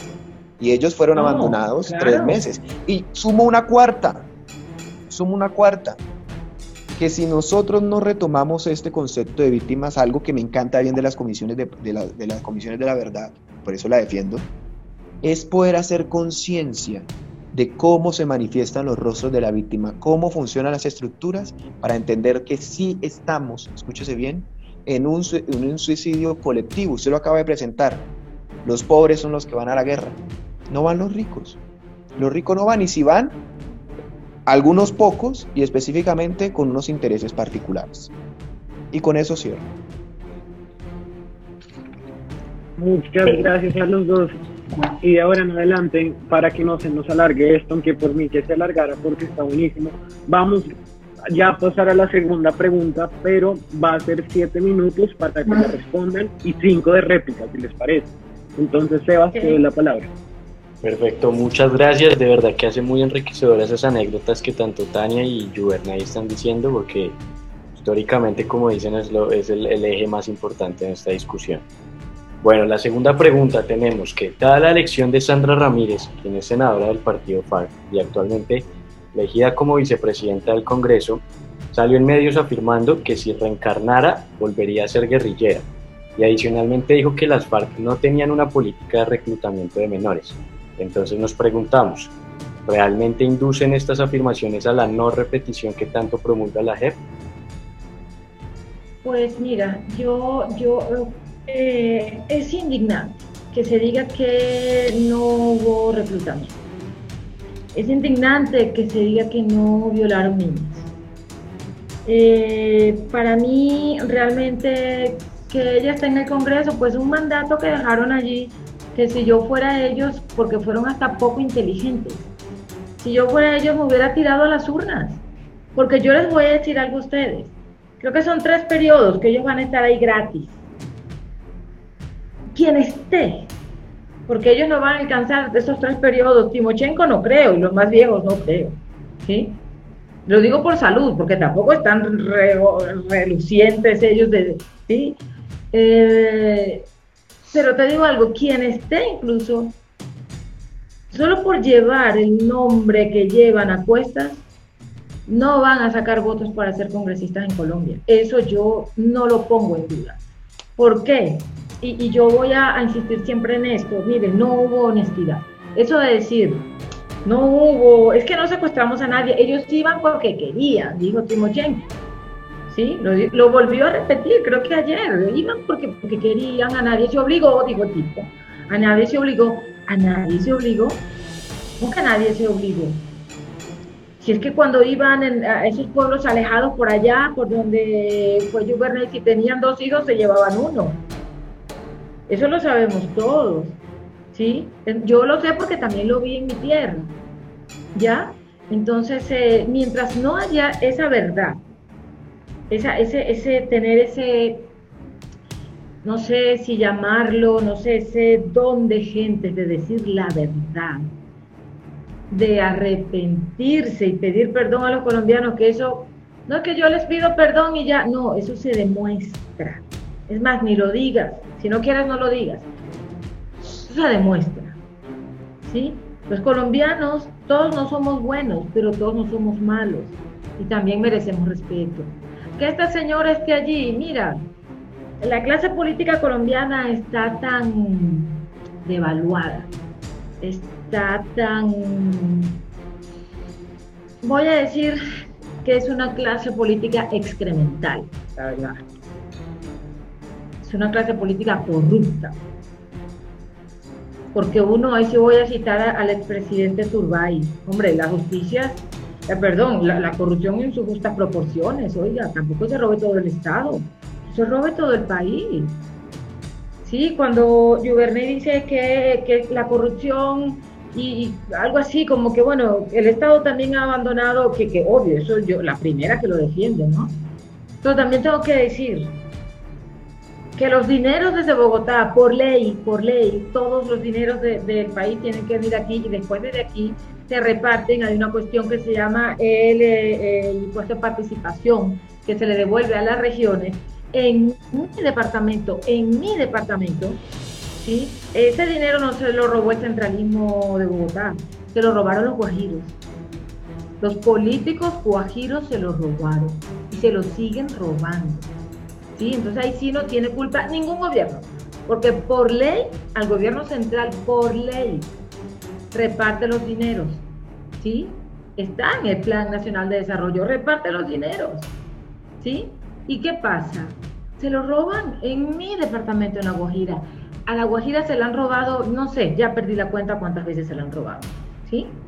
Entonces, eh, esto, esto es em, una cuestión de que uno al final dice, mire, mi hermana me decía hoy, vive en Suiza, me llama casi todos los días y me dice, mira Tania, por lo de la noticia de la señora esta como vicepresidenta del Senado, dice, yo ya ni siquiera tengo dolor de patria, ya que ya es que Colombia me da asco.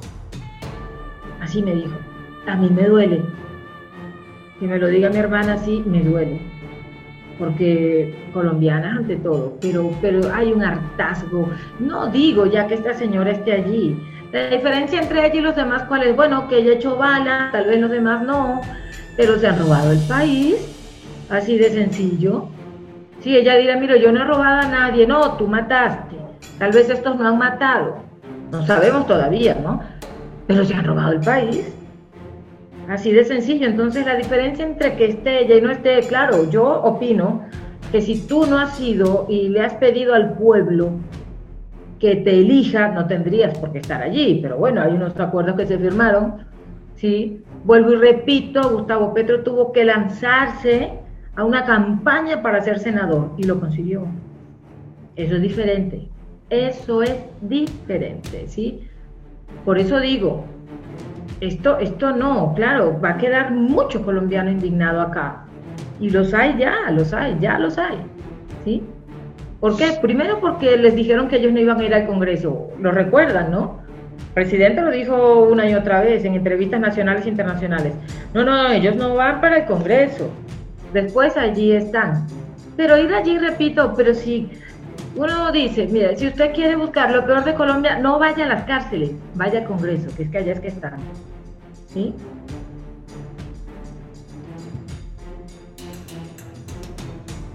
Perfecto, Juber tiene la palabra. Mira, lo que dijo Sandra Ramírez, eh, yo quisiera ser objetivo, intentar de pronto entender cuando le preguntan a ella que si sería guerrillera y le dice que sí, si volvieran a ser, lo sería. Eh, me pregunto qué estaría ella pensando sobre ser guerrillero. Y es que ser guerrillero hay que definirlo. Nosotros siempre hemos tenido una posición antagónica a la postura de ser guerrillero. Yo no con esto no estoy defendiendo eh, todo, todas las inmoralidades perpetuadas adentro de, de estas estructuras.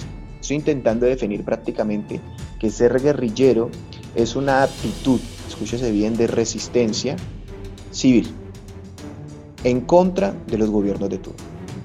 Entonces, para, para, es decir, en el, ser, en el ser protagónico de ella en su momento histórico seguramente entendió que eso era ser guerrillera y si volvieran a ser y como ella todavía sigue bajo esa actitud de resistencia, llevado ahora específicamente a la acción política, seguramente responde en ella esa actitud de que si volvieran a hacer, continuaría con ese ejercicio.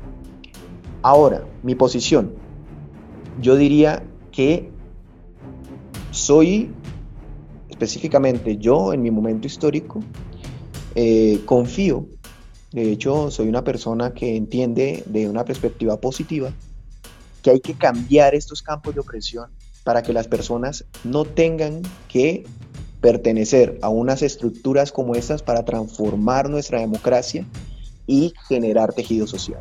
La transformación del tejido social en busca de un bien común no es necesario si todos nosotros nos entendemos en un ejercicio de transformación sin ver al otro como enemigo.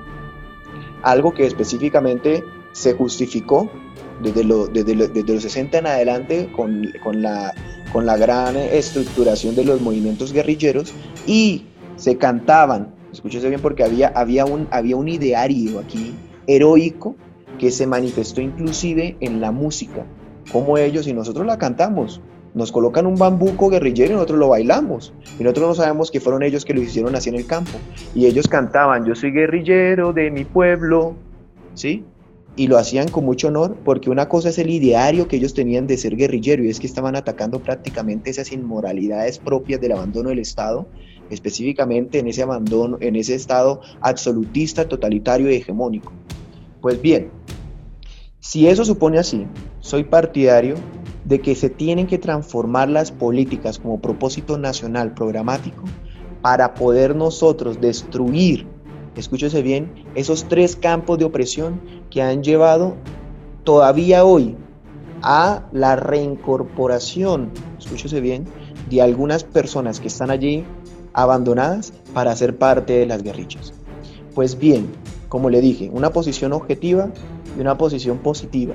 Yo creo que si Sandra Ramírez volviera a nacer, no sería guerrillera si nosotros transformamos la política en Colombia. Eh, yo quiero eh, hacer resaltar algo que tú acabas de decir, una palabra que es em, desde lo que yo estudié, ahí tienes eh, absolutamente la razón. La transformación.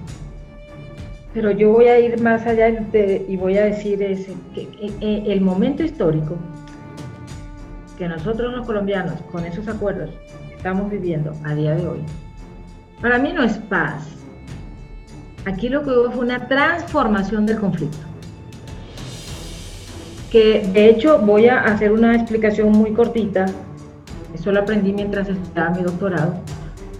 Ya los conflictos, los estudiosos incluso del conflicto, ya no hablamos de resolver el conflicto. Eso ya quedó atrás. ¿Sí? Es más, ya ni siquiera hablamos de administrarlo o gerenciarlo, que algunos lo hacen. El conflicto Israel-Palestina es un conflicto que está administrado, ¿no? Una y otra parte lo administran y ahí hay un statu quo que le sirve a uno y le sirve al otro, ¿sí? Ese conflicto está administrado, ¿sí? Pero en ocasiones se transforma, ¿sí? Y lo que nosotros tenemos hoy, hoy, a esta hora en Colombia, es una transformación del conflicto. El conflicto no se ha ido, repito, tenemos varios factores, ya lo mencioné, lo mencionaba yo también. El, eh, los clan este del Golfo, el lo que queda de las FARC, autodefensas que también hay, ¿sí? Aquí hay de todo. Yo, yo realmente, este es el mejor país del mundo, porque a pesar de que hay de todo, la gente vive contenta también, ¿no? Eh, esto cuando yo hablo de transformación hubiera sido mejor hablar de la transformación desde el principio. En eso tiene razón. Que hay que transformar, transformarnos. Sí, todavía tenemos que transformar muchas cosas. Tienes mucha razón, pero nosotros estamos hoy en día, y lo digo desde mis estudios de paz y conflictos, estamos viviendo una transformación del conflicto. Les voy a leer algo de mi libro y donde hablo de la fase de desenlace de los conflictos. Y digo, incluso hay situaciones en las que este contexto de finalización inestable del conflicto establece las bases de la aparición de un nuevo conflicto. ¿Sí? Y es en el que estamos. Un nuevo conflicto entre las mismas partes o entre una de ellas y otro actor, pero que en realidad constituye una vigorización del mismo conflicto, que ha permanecido latente y con frecuencia es una nueva versión del mismo que se ha manifestado anteriormente. Eso es lo que estamos viviendo hoy en Colombia. ¿Sí? Es así de sencillo, así de claro, ¿sí? Aquí estamos en una transformación del conflicto, porque eso es lo que hay, porque actores para tener un conflicto los tenemos todos, ¿verdad? Narcotraficantes, ELN, disidencias, autodefensas, clan del Golfo, clan de Sinaloa y lo que no es clan y lo que no sabemos, ¿verdad? Entonces, aquí lo que ha habido es un acuerdo con una parte de un grupo terrorista, con una parte. El conflicto en Colombia sigue latente y yo sigo insistiendo que mientras tengamos droga, lo que no, podemos esperar es que no haya muertos. Si tenemos, somos el imperio de la coca. ¿Sí? Que no podemos esperar es que no pase nada. Si somos los dueños de la coca en el mundo. Entonces, la fase de desenlace, aquí lo menciono, esto es lo que nos trae. ¿Sí? Un conflicto mal hecho, perdón, un acuerdo mal hecho, degenera en esto que les acabo de leer. En efecto, en un minuto se me olvidó exponer una cosa, y es que efectivamente eh, sí hubo reclutamiento de menores, eso no lo podemos negar. Hay una cifra específica, inclusive que se le pagaban a las familias 2 millones por tener a uno de ellos eh, trabajando directamente eh, en estos grupos, en estas estructuras subversivas y todavía prácticamente es una economía, inclusive economía financiadas por el narcotráfico y por la minería ilegal. Eso no lo podemos continuar, es decir, no podemos nosotros decir, es decir, que ellos no reclutaron, lo reclutaron. Y todavía tenemos que decir, siguen reclutando en nuestro territorio menores, no solamente ahora con las disidencias de las FARC, sino, escúchese bien, con las bandas criminales y con todos estos eh, bandas que operan en todo el territorio colombiano, que si se hace una investigación, allí está. Perfecto, muchas gracias. Eh, vamos entonces para la pregunta final, para ir cerrando. Eh, tenemos como pregunta final si, teniendo en cuenta esa gestión hasta el momento que, que, ha, hecho la JEP con sus aciertos y fracasos que igual han sido mencionados por ustedes anteriormente, ¿considera usted pertinente reformarla y por qué? Bueno, mira, si yo diría reformarla, yo creo, creo que, es más, por, por todo lo que cuesta la JEP, repito, y lo que nos cuestan todas, todas, siete cortes, por Dios. ¿Qué país del mundo tiene siete cortes? Es que cuando yo voy a Europa y lo digo, no me lo creen. Me toca sacar el teléfono y buscar y mostrarles. Siete cortes. Por Dios. Pero si la G pudo haber sido sencillamente un tribunal y pudo haber trabajado con menos gente de la que tiene allí. Es más, es elefantiásica y ojo con esto, queda en Bogotá, donde casi no hubo víctimas, ¿no? ¿Sí? ¿Me entienden?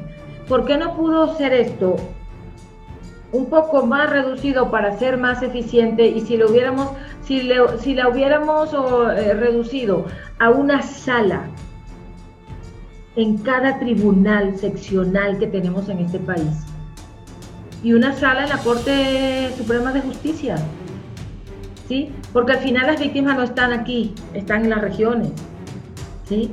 ¿Acaso no tendrían las víctimas mayor acceso a la búsqueda de justicia, que no digo a la justicia, a la búsqueda de justicia, si la tuvieran allí,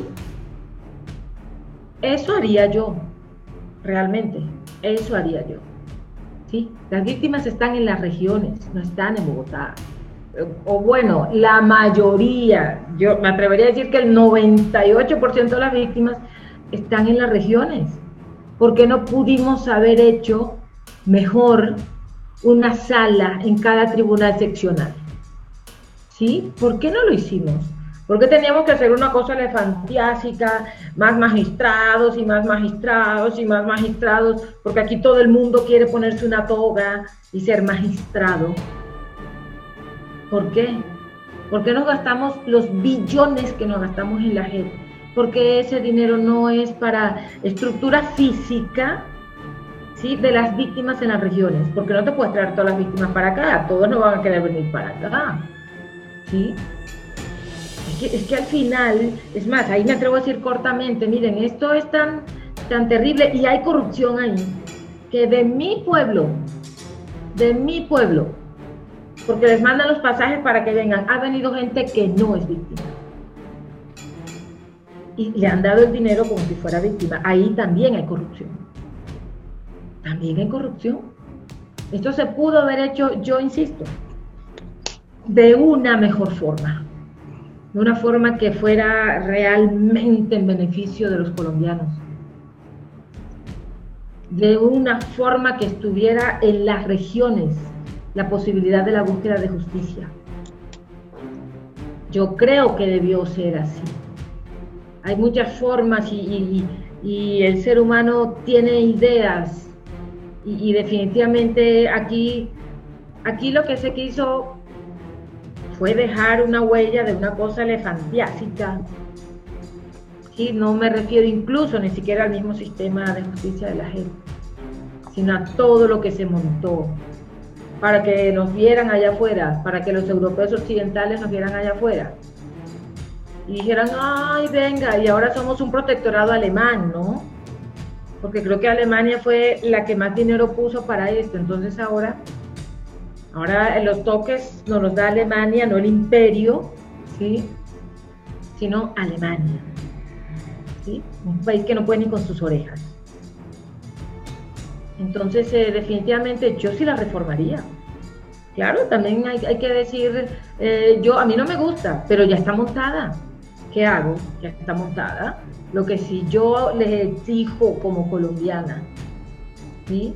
que vio todo lo que pasó allí, yo sí les exijo, ¿por qué no ustedes tienen la valentía de decir, oye, es que, esto también es que estamos gastando demasiado, ¿por qué no hacemos algo para llegar a las regiones?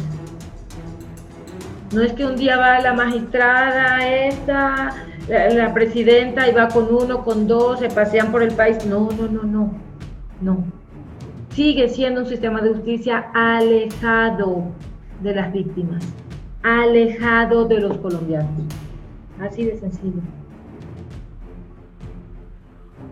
Muchas gracias, Tania, por tu aporte.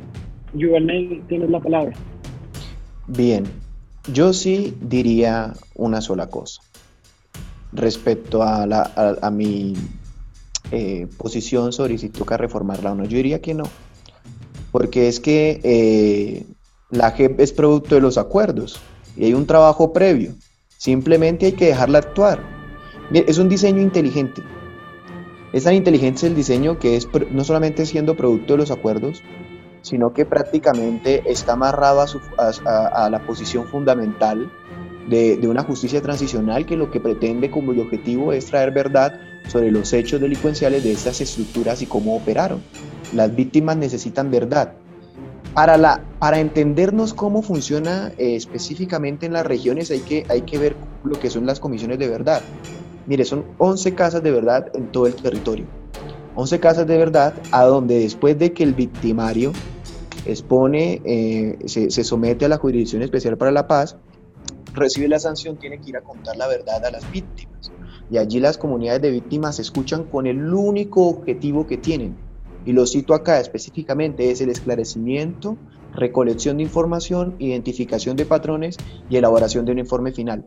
Porque es bueno entender que hay un proceso de paz en un momento histórico como el de nosotros, nada más ni nada menos que 50 años con un grupo armado de frente bilateral, continuo, con muchos factores, como por ejemplo factores de enriquecimiento ilícito, factores gubernamentales, factores de, silencio, factores de, asesinatos extrajudiciales, es decir, que hay en el fondo estructuras. ¿Qué necesitamos nosotros? Entender cómo funcionan las estructuras. Y no, los vamos no lo vamos a poder entender solamente en una sala. Esto tiene que ser, escúchese bien, con autonomía del Estado y la Jurisdicción Especial para la Paz nos brinda ese, ese proceso. ¿Qué necesitamos para finalizar, para que esto se lleve a cabo? Hombre, dejar que funcione con los siguientes retos. El primero, confianza de ambas partes, FARC y gobierno. Ustedes lo acaban de mencionar. Decir inclusive que eh, no hubo reclutamiento es, es ir en contra de la confianza del pueblo colombiano. Nosotros necesitamos recobrar la confianza que específicamente, como, como bien lo presentó eh, Tania, en la historia del M19, muchos de ellos empezaron a hacer proceso pedagógico en la política. Yo le puedo decir, hay SFARC que han hecho procesos pedagógicos en el territorio. Conozco a varios SFARC movilizados. Esas víctimas también cuentan. Ellos también cuentan en la historia, están haciendo proceso pedagógico en el territorio. Y además de eso, el gobierno también tiene que eh, confiar de que esto se lleve a cabo. Llevamos apenas en tres años recopilar la información de 50 años y tenemos un proyecto de 10 años que se puede tener una prórroga entre 5 y si lo logramos vamos a poder por fin entender cómo funcionan las estructuras y desmantelarlas y llevar allá a todos los implicados y que digan qué fue lo que pasó. Por último, la JEP debe seguirse a pesar de las turbulencias políticas por el derecho internacional, proteger y beneficiar a las víctimas. ¿Esto qué implica? Repararlas, tenemos que reparar las víctimas, sí o sí, es que es un imperativo ético. Y la primera reparación de víctima es decirle la verdad. Y si nosotros no dejamos que esto funcione, y lo que estamos es allí intentar buscar las maneras o las mañas políticas para poder inclusive quitarle la autonomía a la JET, no vamos a poder llegar al primer, al primer, el primer punto pedagógico transformador de generación de una política programática, que es conocer la verdad para erradicar escúchese bien, una estructura de guerra en nuestro territorio colombiano. Pero a mí sí me parece que 11 casas de la verdad para más de mil y pico de municipios, estamos en nada. Y te doy un dato, 11 casas perseguidas por el mismo Estado, con trabajadores, con trabajadores inoperantes, que no hacen bien su trabajo. Seguramente, pero a mí también lo que me extraña es que, eh, ¿por qué Naciones Unidas vive felicitando a Iván Duque que por, los, por la implementación de los acuerdos? Entonces yo supongo que Naciones Unidas está mintiendo, porque es Naciones Unidas la que dice que no, que gracias, que antes, que qué bien. Y uno dice, pero al fin qué. O sea, sí, o sea, alguien que votó por Duque tiene que estar muy decepcionado. ¿Sí? Cuando la ONU te dice que qué maravilla, pues cuando él había vendido otra cosa en, en, su campaña, ¿verdad? Y ahora, de que la gente está amarrada, nada está amarrado a nada. Porque voy a recordar algo. O sea, si este señor prometió reformar la JEP y no lo ha hecho es porque no quiere. Porque en el derecho las cosas se deshacen como se hacen. Así de sencillo. Y esto salió del Congreso de la República. Y el Congreso de la República la puede modificar. Pero no la modifica porque nadie lo propone. Y entre nadie lo propone está el presidente de la República que no lo propone. Entonces eh, yo, yo termino a veces pensando, yo, ¿por qué se quejan de Duque los que apoyan esto? Sino que al fin y al cabo lo que le está quedando mal es a sus votantes, porque no hizo lo que dijo que iba a hacer, que entre otras cosas era... Sí, es que quedó esto grabado. Claro, que, que quede grabado y, digo, y voy a reducir las cortes, ¿no? ¿Y a dónde está? Voy a reformar la JEP, ¿a dónde está? ¿A dónde está? Y la ONU felicitándolo un día sí y el otro también entonces... Eh, También llama la atención la ONU, ¿no? Porque prácticamente una destrucción a los acuerdos es, es que Duque no está prestando atención al asesinato que se le están dando a los excombatientes. Eso es y la misma ONU en la misión de Ruiz dice específicamente, no hemos quitado nosotros la tendencia de violencia en el territorio colombiano y el gobierno no está haciendo control en este ejercicio. Eso es muy grave. Lo que tú indicas sí es muy grave, porque realmente hay que decir algo si alguien o a alguien, los colombianos, debemos, eh, debemos eh, respetar, es a ese combatiente de allá abajo que se desmovilizó. Es a ese. A ese, que está solo en las regiones sin escoltas y sin Toyota, ¿cierto? Y sin chofer. Es ese que se atrevió a creer, sí, en lo que también le dijeron sus jefes de la FARC, y en lo que le dijo el gobierno, y allá está muriendo, ¿verdad? E, eso que tú dices es muy grave. Y eso hay, eso hay que corregirlo. Eso es así. Eso hay que corregirlo porque al final, vuelvo y repito, es que son ellos, los de la parte baja de la pirámide. Ellos son realmente las personas más vulnerables en este proceso. También están siendo víctimas. Y yo sí tengo que decir, yo como yo, Tania Rodríguez, una persona que hizo eso, de esos que están en la parte baja de la pirámide de la FARC, merece mi respeto. Y pido protección para ellos. Esta gente que está aquí, que les quedó mal a ellos, su propia gente les quedó mal a ellos. Eso sí no lo voy a aceptar yo nunca. Pero una persona de esas sí merece el respeto de los colombianos y necesitamos que el Estado los proteja. Eso es muy cierto.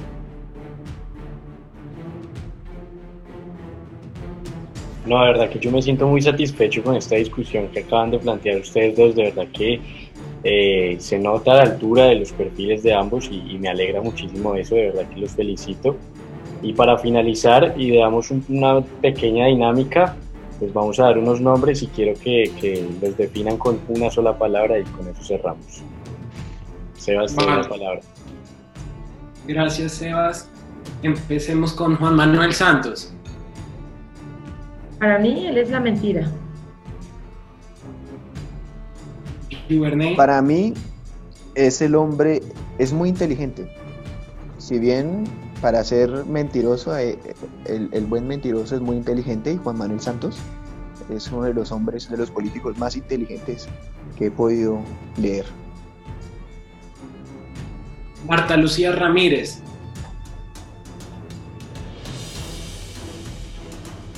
Eh, un fracaso. Un fracaso. y es de hecho que el respeto por el trabajo que ha hecho, pero un fracaso tal cual. Álvaro Uribe Vélez. Mm, que es que no sabría, porque como decía Juvernay, en su momento se necesitó y fue bueno en su momento, pero ya no. Yo, yo diría que él es el pasado ya. Astuto, sagaz, megalómano, autoritario, impertinente, imprudente.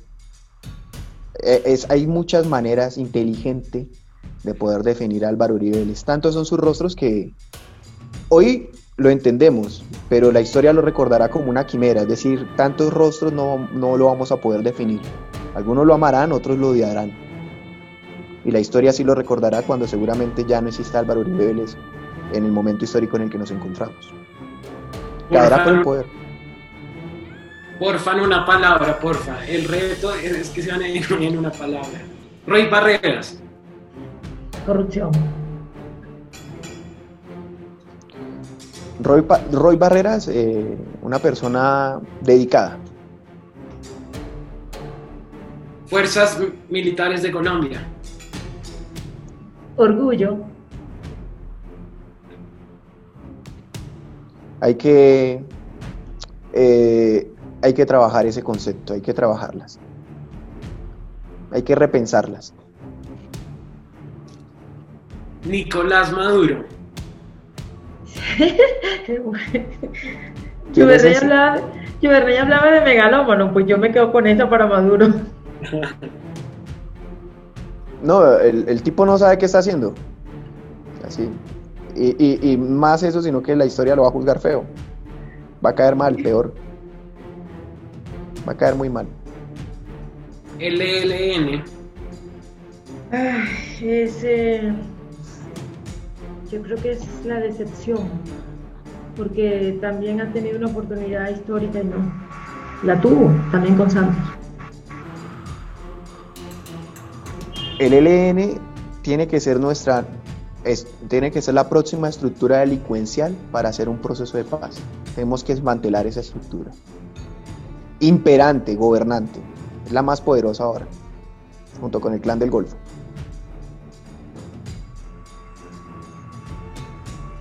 La raíz de este debate, la JEP. Mm, yo diría también eh, repetiría que para mí, decepción. Necesaria y fundamental. Gustavo Petro. Pues eh, el, el político. El político del momento. Iván Duque. Yo ya lo he dicho antes, Rich, es mediocre. Decepción por dos. Y ya para cerrar, futuro presidente de Colombia para las próximas elecciones, ¿qué consideran? En esta sí, si quieren, alárguense un poquito. Mm, mira, yo creería eh, el tema es que Gustavo Petro todavía mete miedo. Ya, o sea, todavía hay muchos millones de colombianos a los que les da miedo la figura de Gustavo Petro, porque él fue un político en sus inicios y en la mitad de su proceso, de que va eh, de una izquierda, tal vez, eh, mejor dicho, dejó de ser una izquierda moderna, ¿ya? Entonces, eh, yo creo que eh, el país, es, lo que sí voy a tener, tengo claro es que el país no va a elegir un presidente solo con un partido político. No, ya no aguanta más. Ya no aguanta más. Y yo creo que viene una coalición, ¿sí? Y, esa coalición creo que la va a abanderar un paisa y creo que no es Sergio Fajardo. Creo que es el exalcalde de Medellín, Además, eh, parece que él se gusta a sí mismo, ¿no? También. y ahora sale mucho y lo, lo mucho en los medios. Y es un hombre que tiene un estilo fresco. Sí, es un hombre que invita, no digo que lo, lo, diga él, pero tú lo escuchas a él, analizas lo que hizo en Medellín. Sí, bueno, en Medellín hasta el que gobierna mal lo hace bien. En Medellín ustedes saben que es la joya de la corona. Eh, pero el hombre hizo un trabajo allí muy bueno y repito, es una figura que no es de ese partido, tampoco es de aquel, recuerden que él llegó allí por firmas, ¿no? Entonces eh, yo creo que este hombre tiene, tiene, tiene una oportunidad. Tu pregunta es difícil de responder con una palabra, Sebastián, pero seré preciso. Si me preguntan a mí cuál sería mi primer voto, el ingeniero Rodolfo Hernández. Por sus éticas y propósitos nacionales programáticos. Es decir, él hasta el momento viene enunciando una política programática, por lo menos una política programática de no corrupción. Y lo expone y hace comparación analógica. De hecho, sería muy bueno que él fuera el gobernante, sobre todo por la depresión económica que se viene. Esa depresión económica que va a golpear a Colombia lo va a polarizar a un punto tal que si gana de manera inmediata eh, Petro, la oposición va a ser polarización con el hombre hasta que nos, nos va a sumergir a nosotros en un proceso mucho más complejo para salir adelante. Igual que Tania, va a haber específicamente una vinculación con Federico Gutiérrez. Fajardo no ha, no, no, no ha estado muy, muy al margen actualmente de la discusión política como si lo ha estado Federico Gutiérrez. Y Federico Gutiérrez prácticamente va a llegar allí arriba a representar específicamente el centro derecho. Y al otro lado tenemos a Camilo Romero, tenemos a Gustavo Petro, tenemos al ingeniero Rodolfo, que van a estar prácticamente allí en esa corredera política específicamente para ver quién será el político representativo de lo que seríamos nosotros denominaríamos un centro entre comillas, pero lo que sería específicamente un gobierno de turno que nos saque de la polarización en la que estamos. sería un beneficio importante. Eso y me dejas pensando porque no le había escuchado a una persona joven mencionar a, a Rodolfo Hernández. Por ahí sí lo he visto, como tú dices, en, en videos y cosas que él se hace y las está subiendo, lo he visto y bueno, yo, yo creo que también, si me permite un minutico, e, el, hombre debe ser una persona eh, honesta, porque le hicieron la vida imposible a los políticos en Bucaramanga. Y, y, no te hacen la vida imposible si no eres corrupto, ¿no? Eso, eso hay que decirlo. Sí. Así bueno, muchas gracias a los dos. Un placer este debate. Queda pendiente una próxima. Tenemos grandes preguntas se nota el talante de ustedes dos. Una vez más agradecerles. Development and Politics les agradece por todo. Una vez más, un placer tenerte, Tania. Un placer tenerte, Juvernet. Ustedes dos como docentes más que nadie. Se les nota en estos debates la docencia que llevan en las venas y les agradezco por eso, porque construyen país desde las aulas con pensamiento crítico y con las personas que son y con los valores que representan. Y como diría Winston Churchill, nunca rendiremos, sino que siempre lucharemos. Y también él dijo, las causas perdidas son por las que vale la pena luchar. Así que si todos los que ven esto consideramos que Colombia es una causa perdida, luchemos desde nuestra posición. Sebas, te doy la palabra. No, igualmente totalmente de acuerdo con Sebas. Muchísimas gracias a los dos. De verdad, Tania, nuevamente hablar contigo es, es un gusto para mí. Tener a mi ex profesor de, de colegio, Juverney, también ha sido un gusto. De verdad que les agradezco por este espacio, por darnos su valioso tiempo y así como dice Sebas, creo que el papel fundamental que tienen ustedes desde las aulas es gigantísimo y el reto que, que, se, que, se, que tienen ustedes principalmente en esta sociedad es muy grande que espero que lo, lo, sepan hacer y, nos, nos, instruyan de la mejor manera nosotros que siempre seremos sus pupilos. Muchas gracias. yo quiero agradecerles otra vez a ustedes, chicos, agradecerle a Juverney, estoy encantada de conocerte. Eh, no te olvides, prométeme eso, por favor, que vas a mirar los, los acuerdos de paz y se los vas a enseñar a los chicos. No, sí, lo, he hecho. Siempre lo hago cuando explico memoria Síguelo haciendo, síguelo haciendo y, y muéstralo como el modelo que son y de que tendríamos que estar orgullosos los colombianos. Me encantó conocerte. Igualmente, Tania, eh, una mujer eh, extraordinaria, muy inteligente, con unos argumentos muy bien elaborados, prácticamente con una carrera profesional eh, abundante. Esperamos tenerla en otros espacios. Si quieren la Escuela de Liderazgo Político, te invitaré que tenemos una discusión.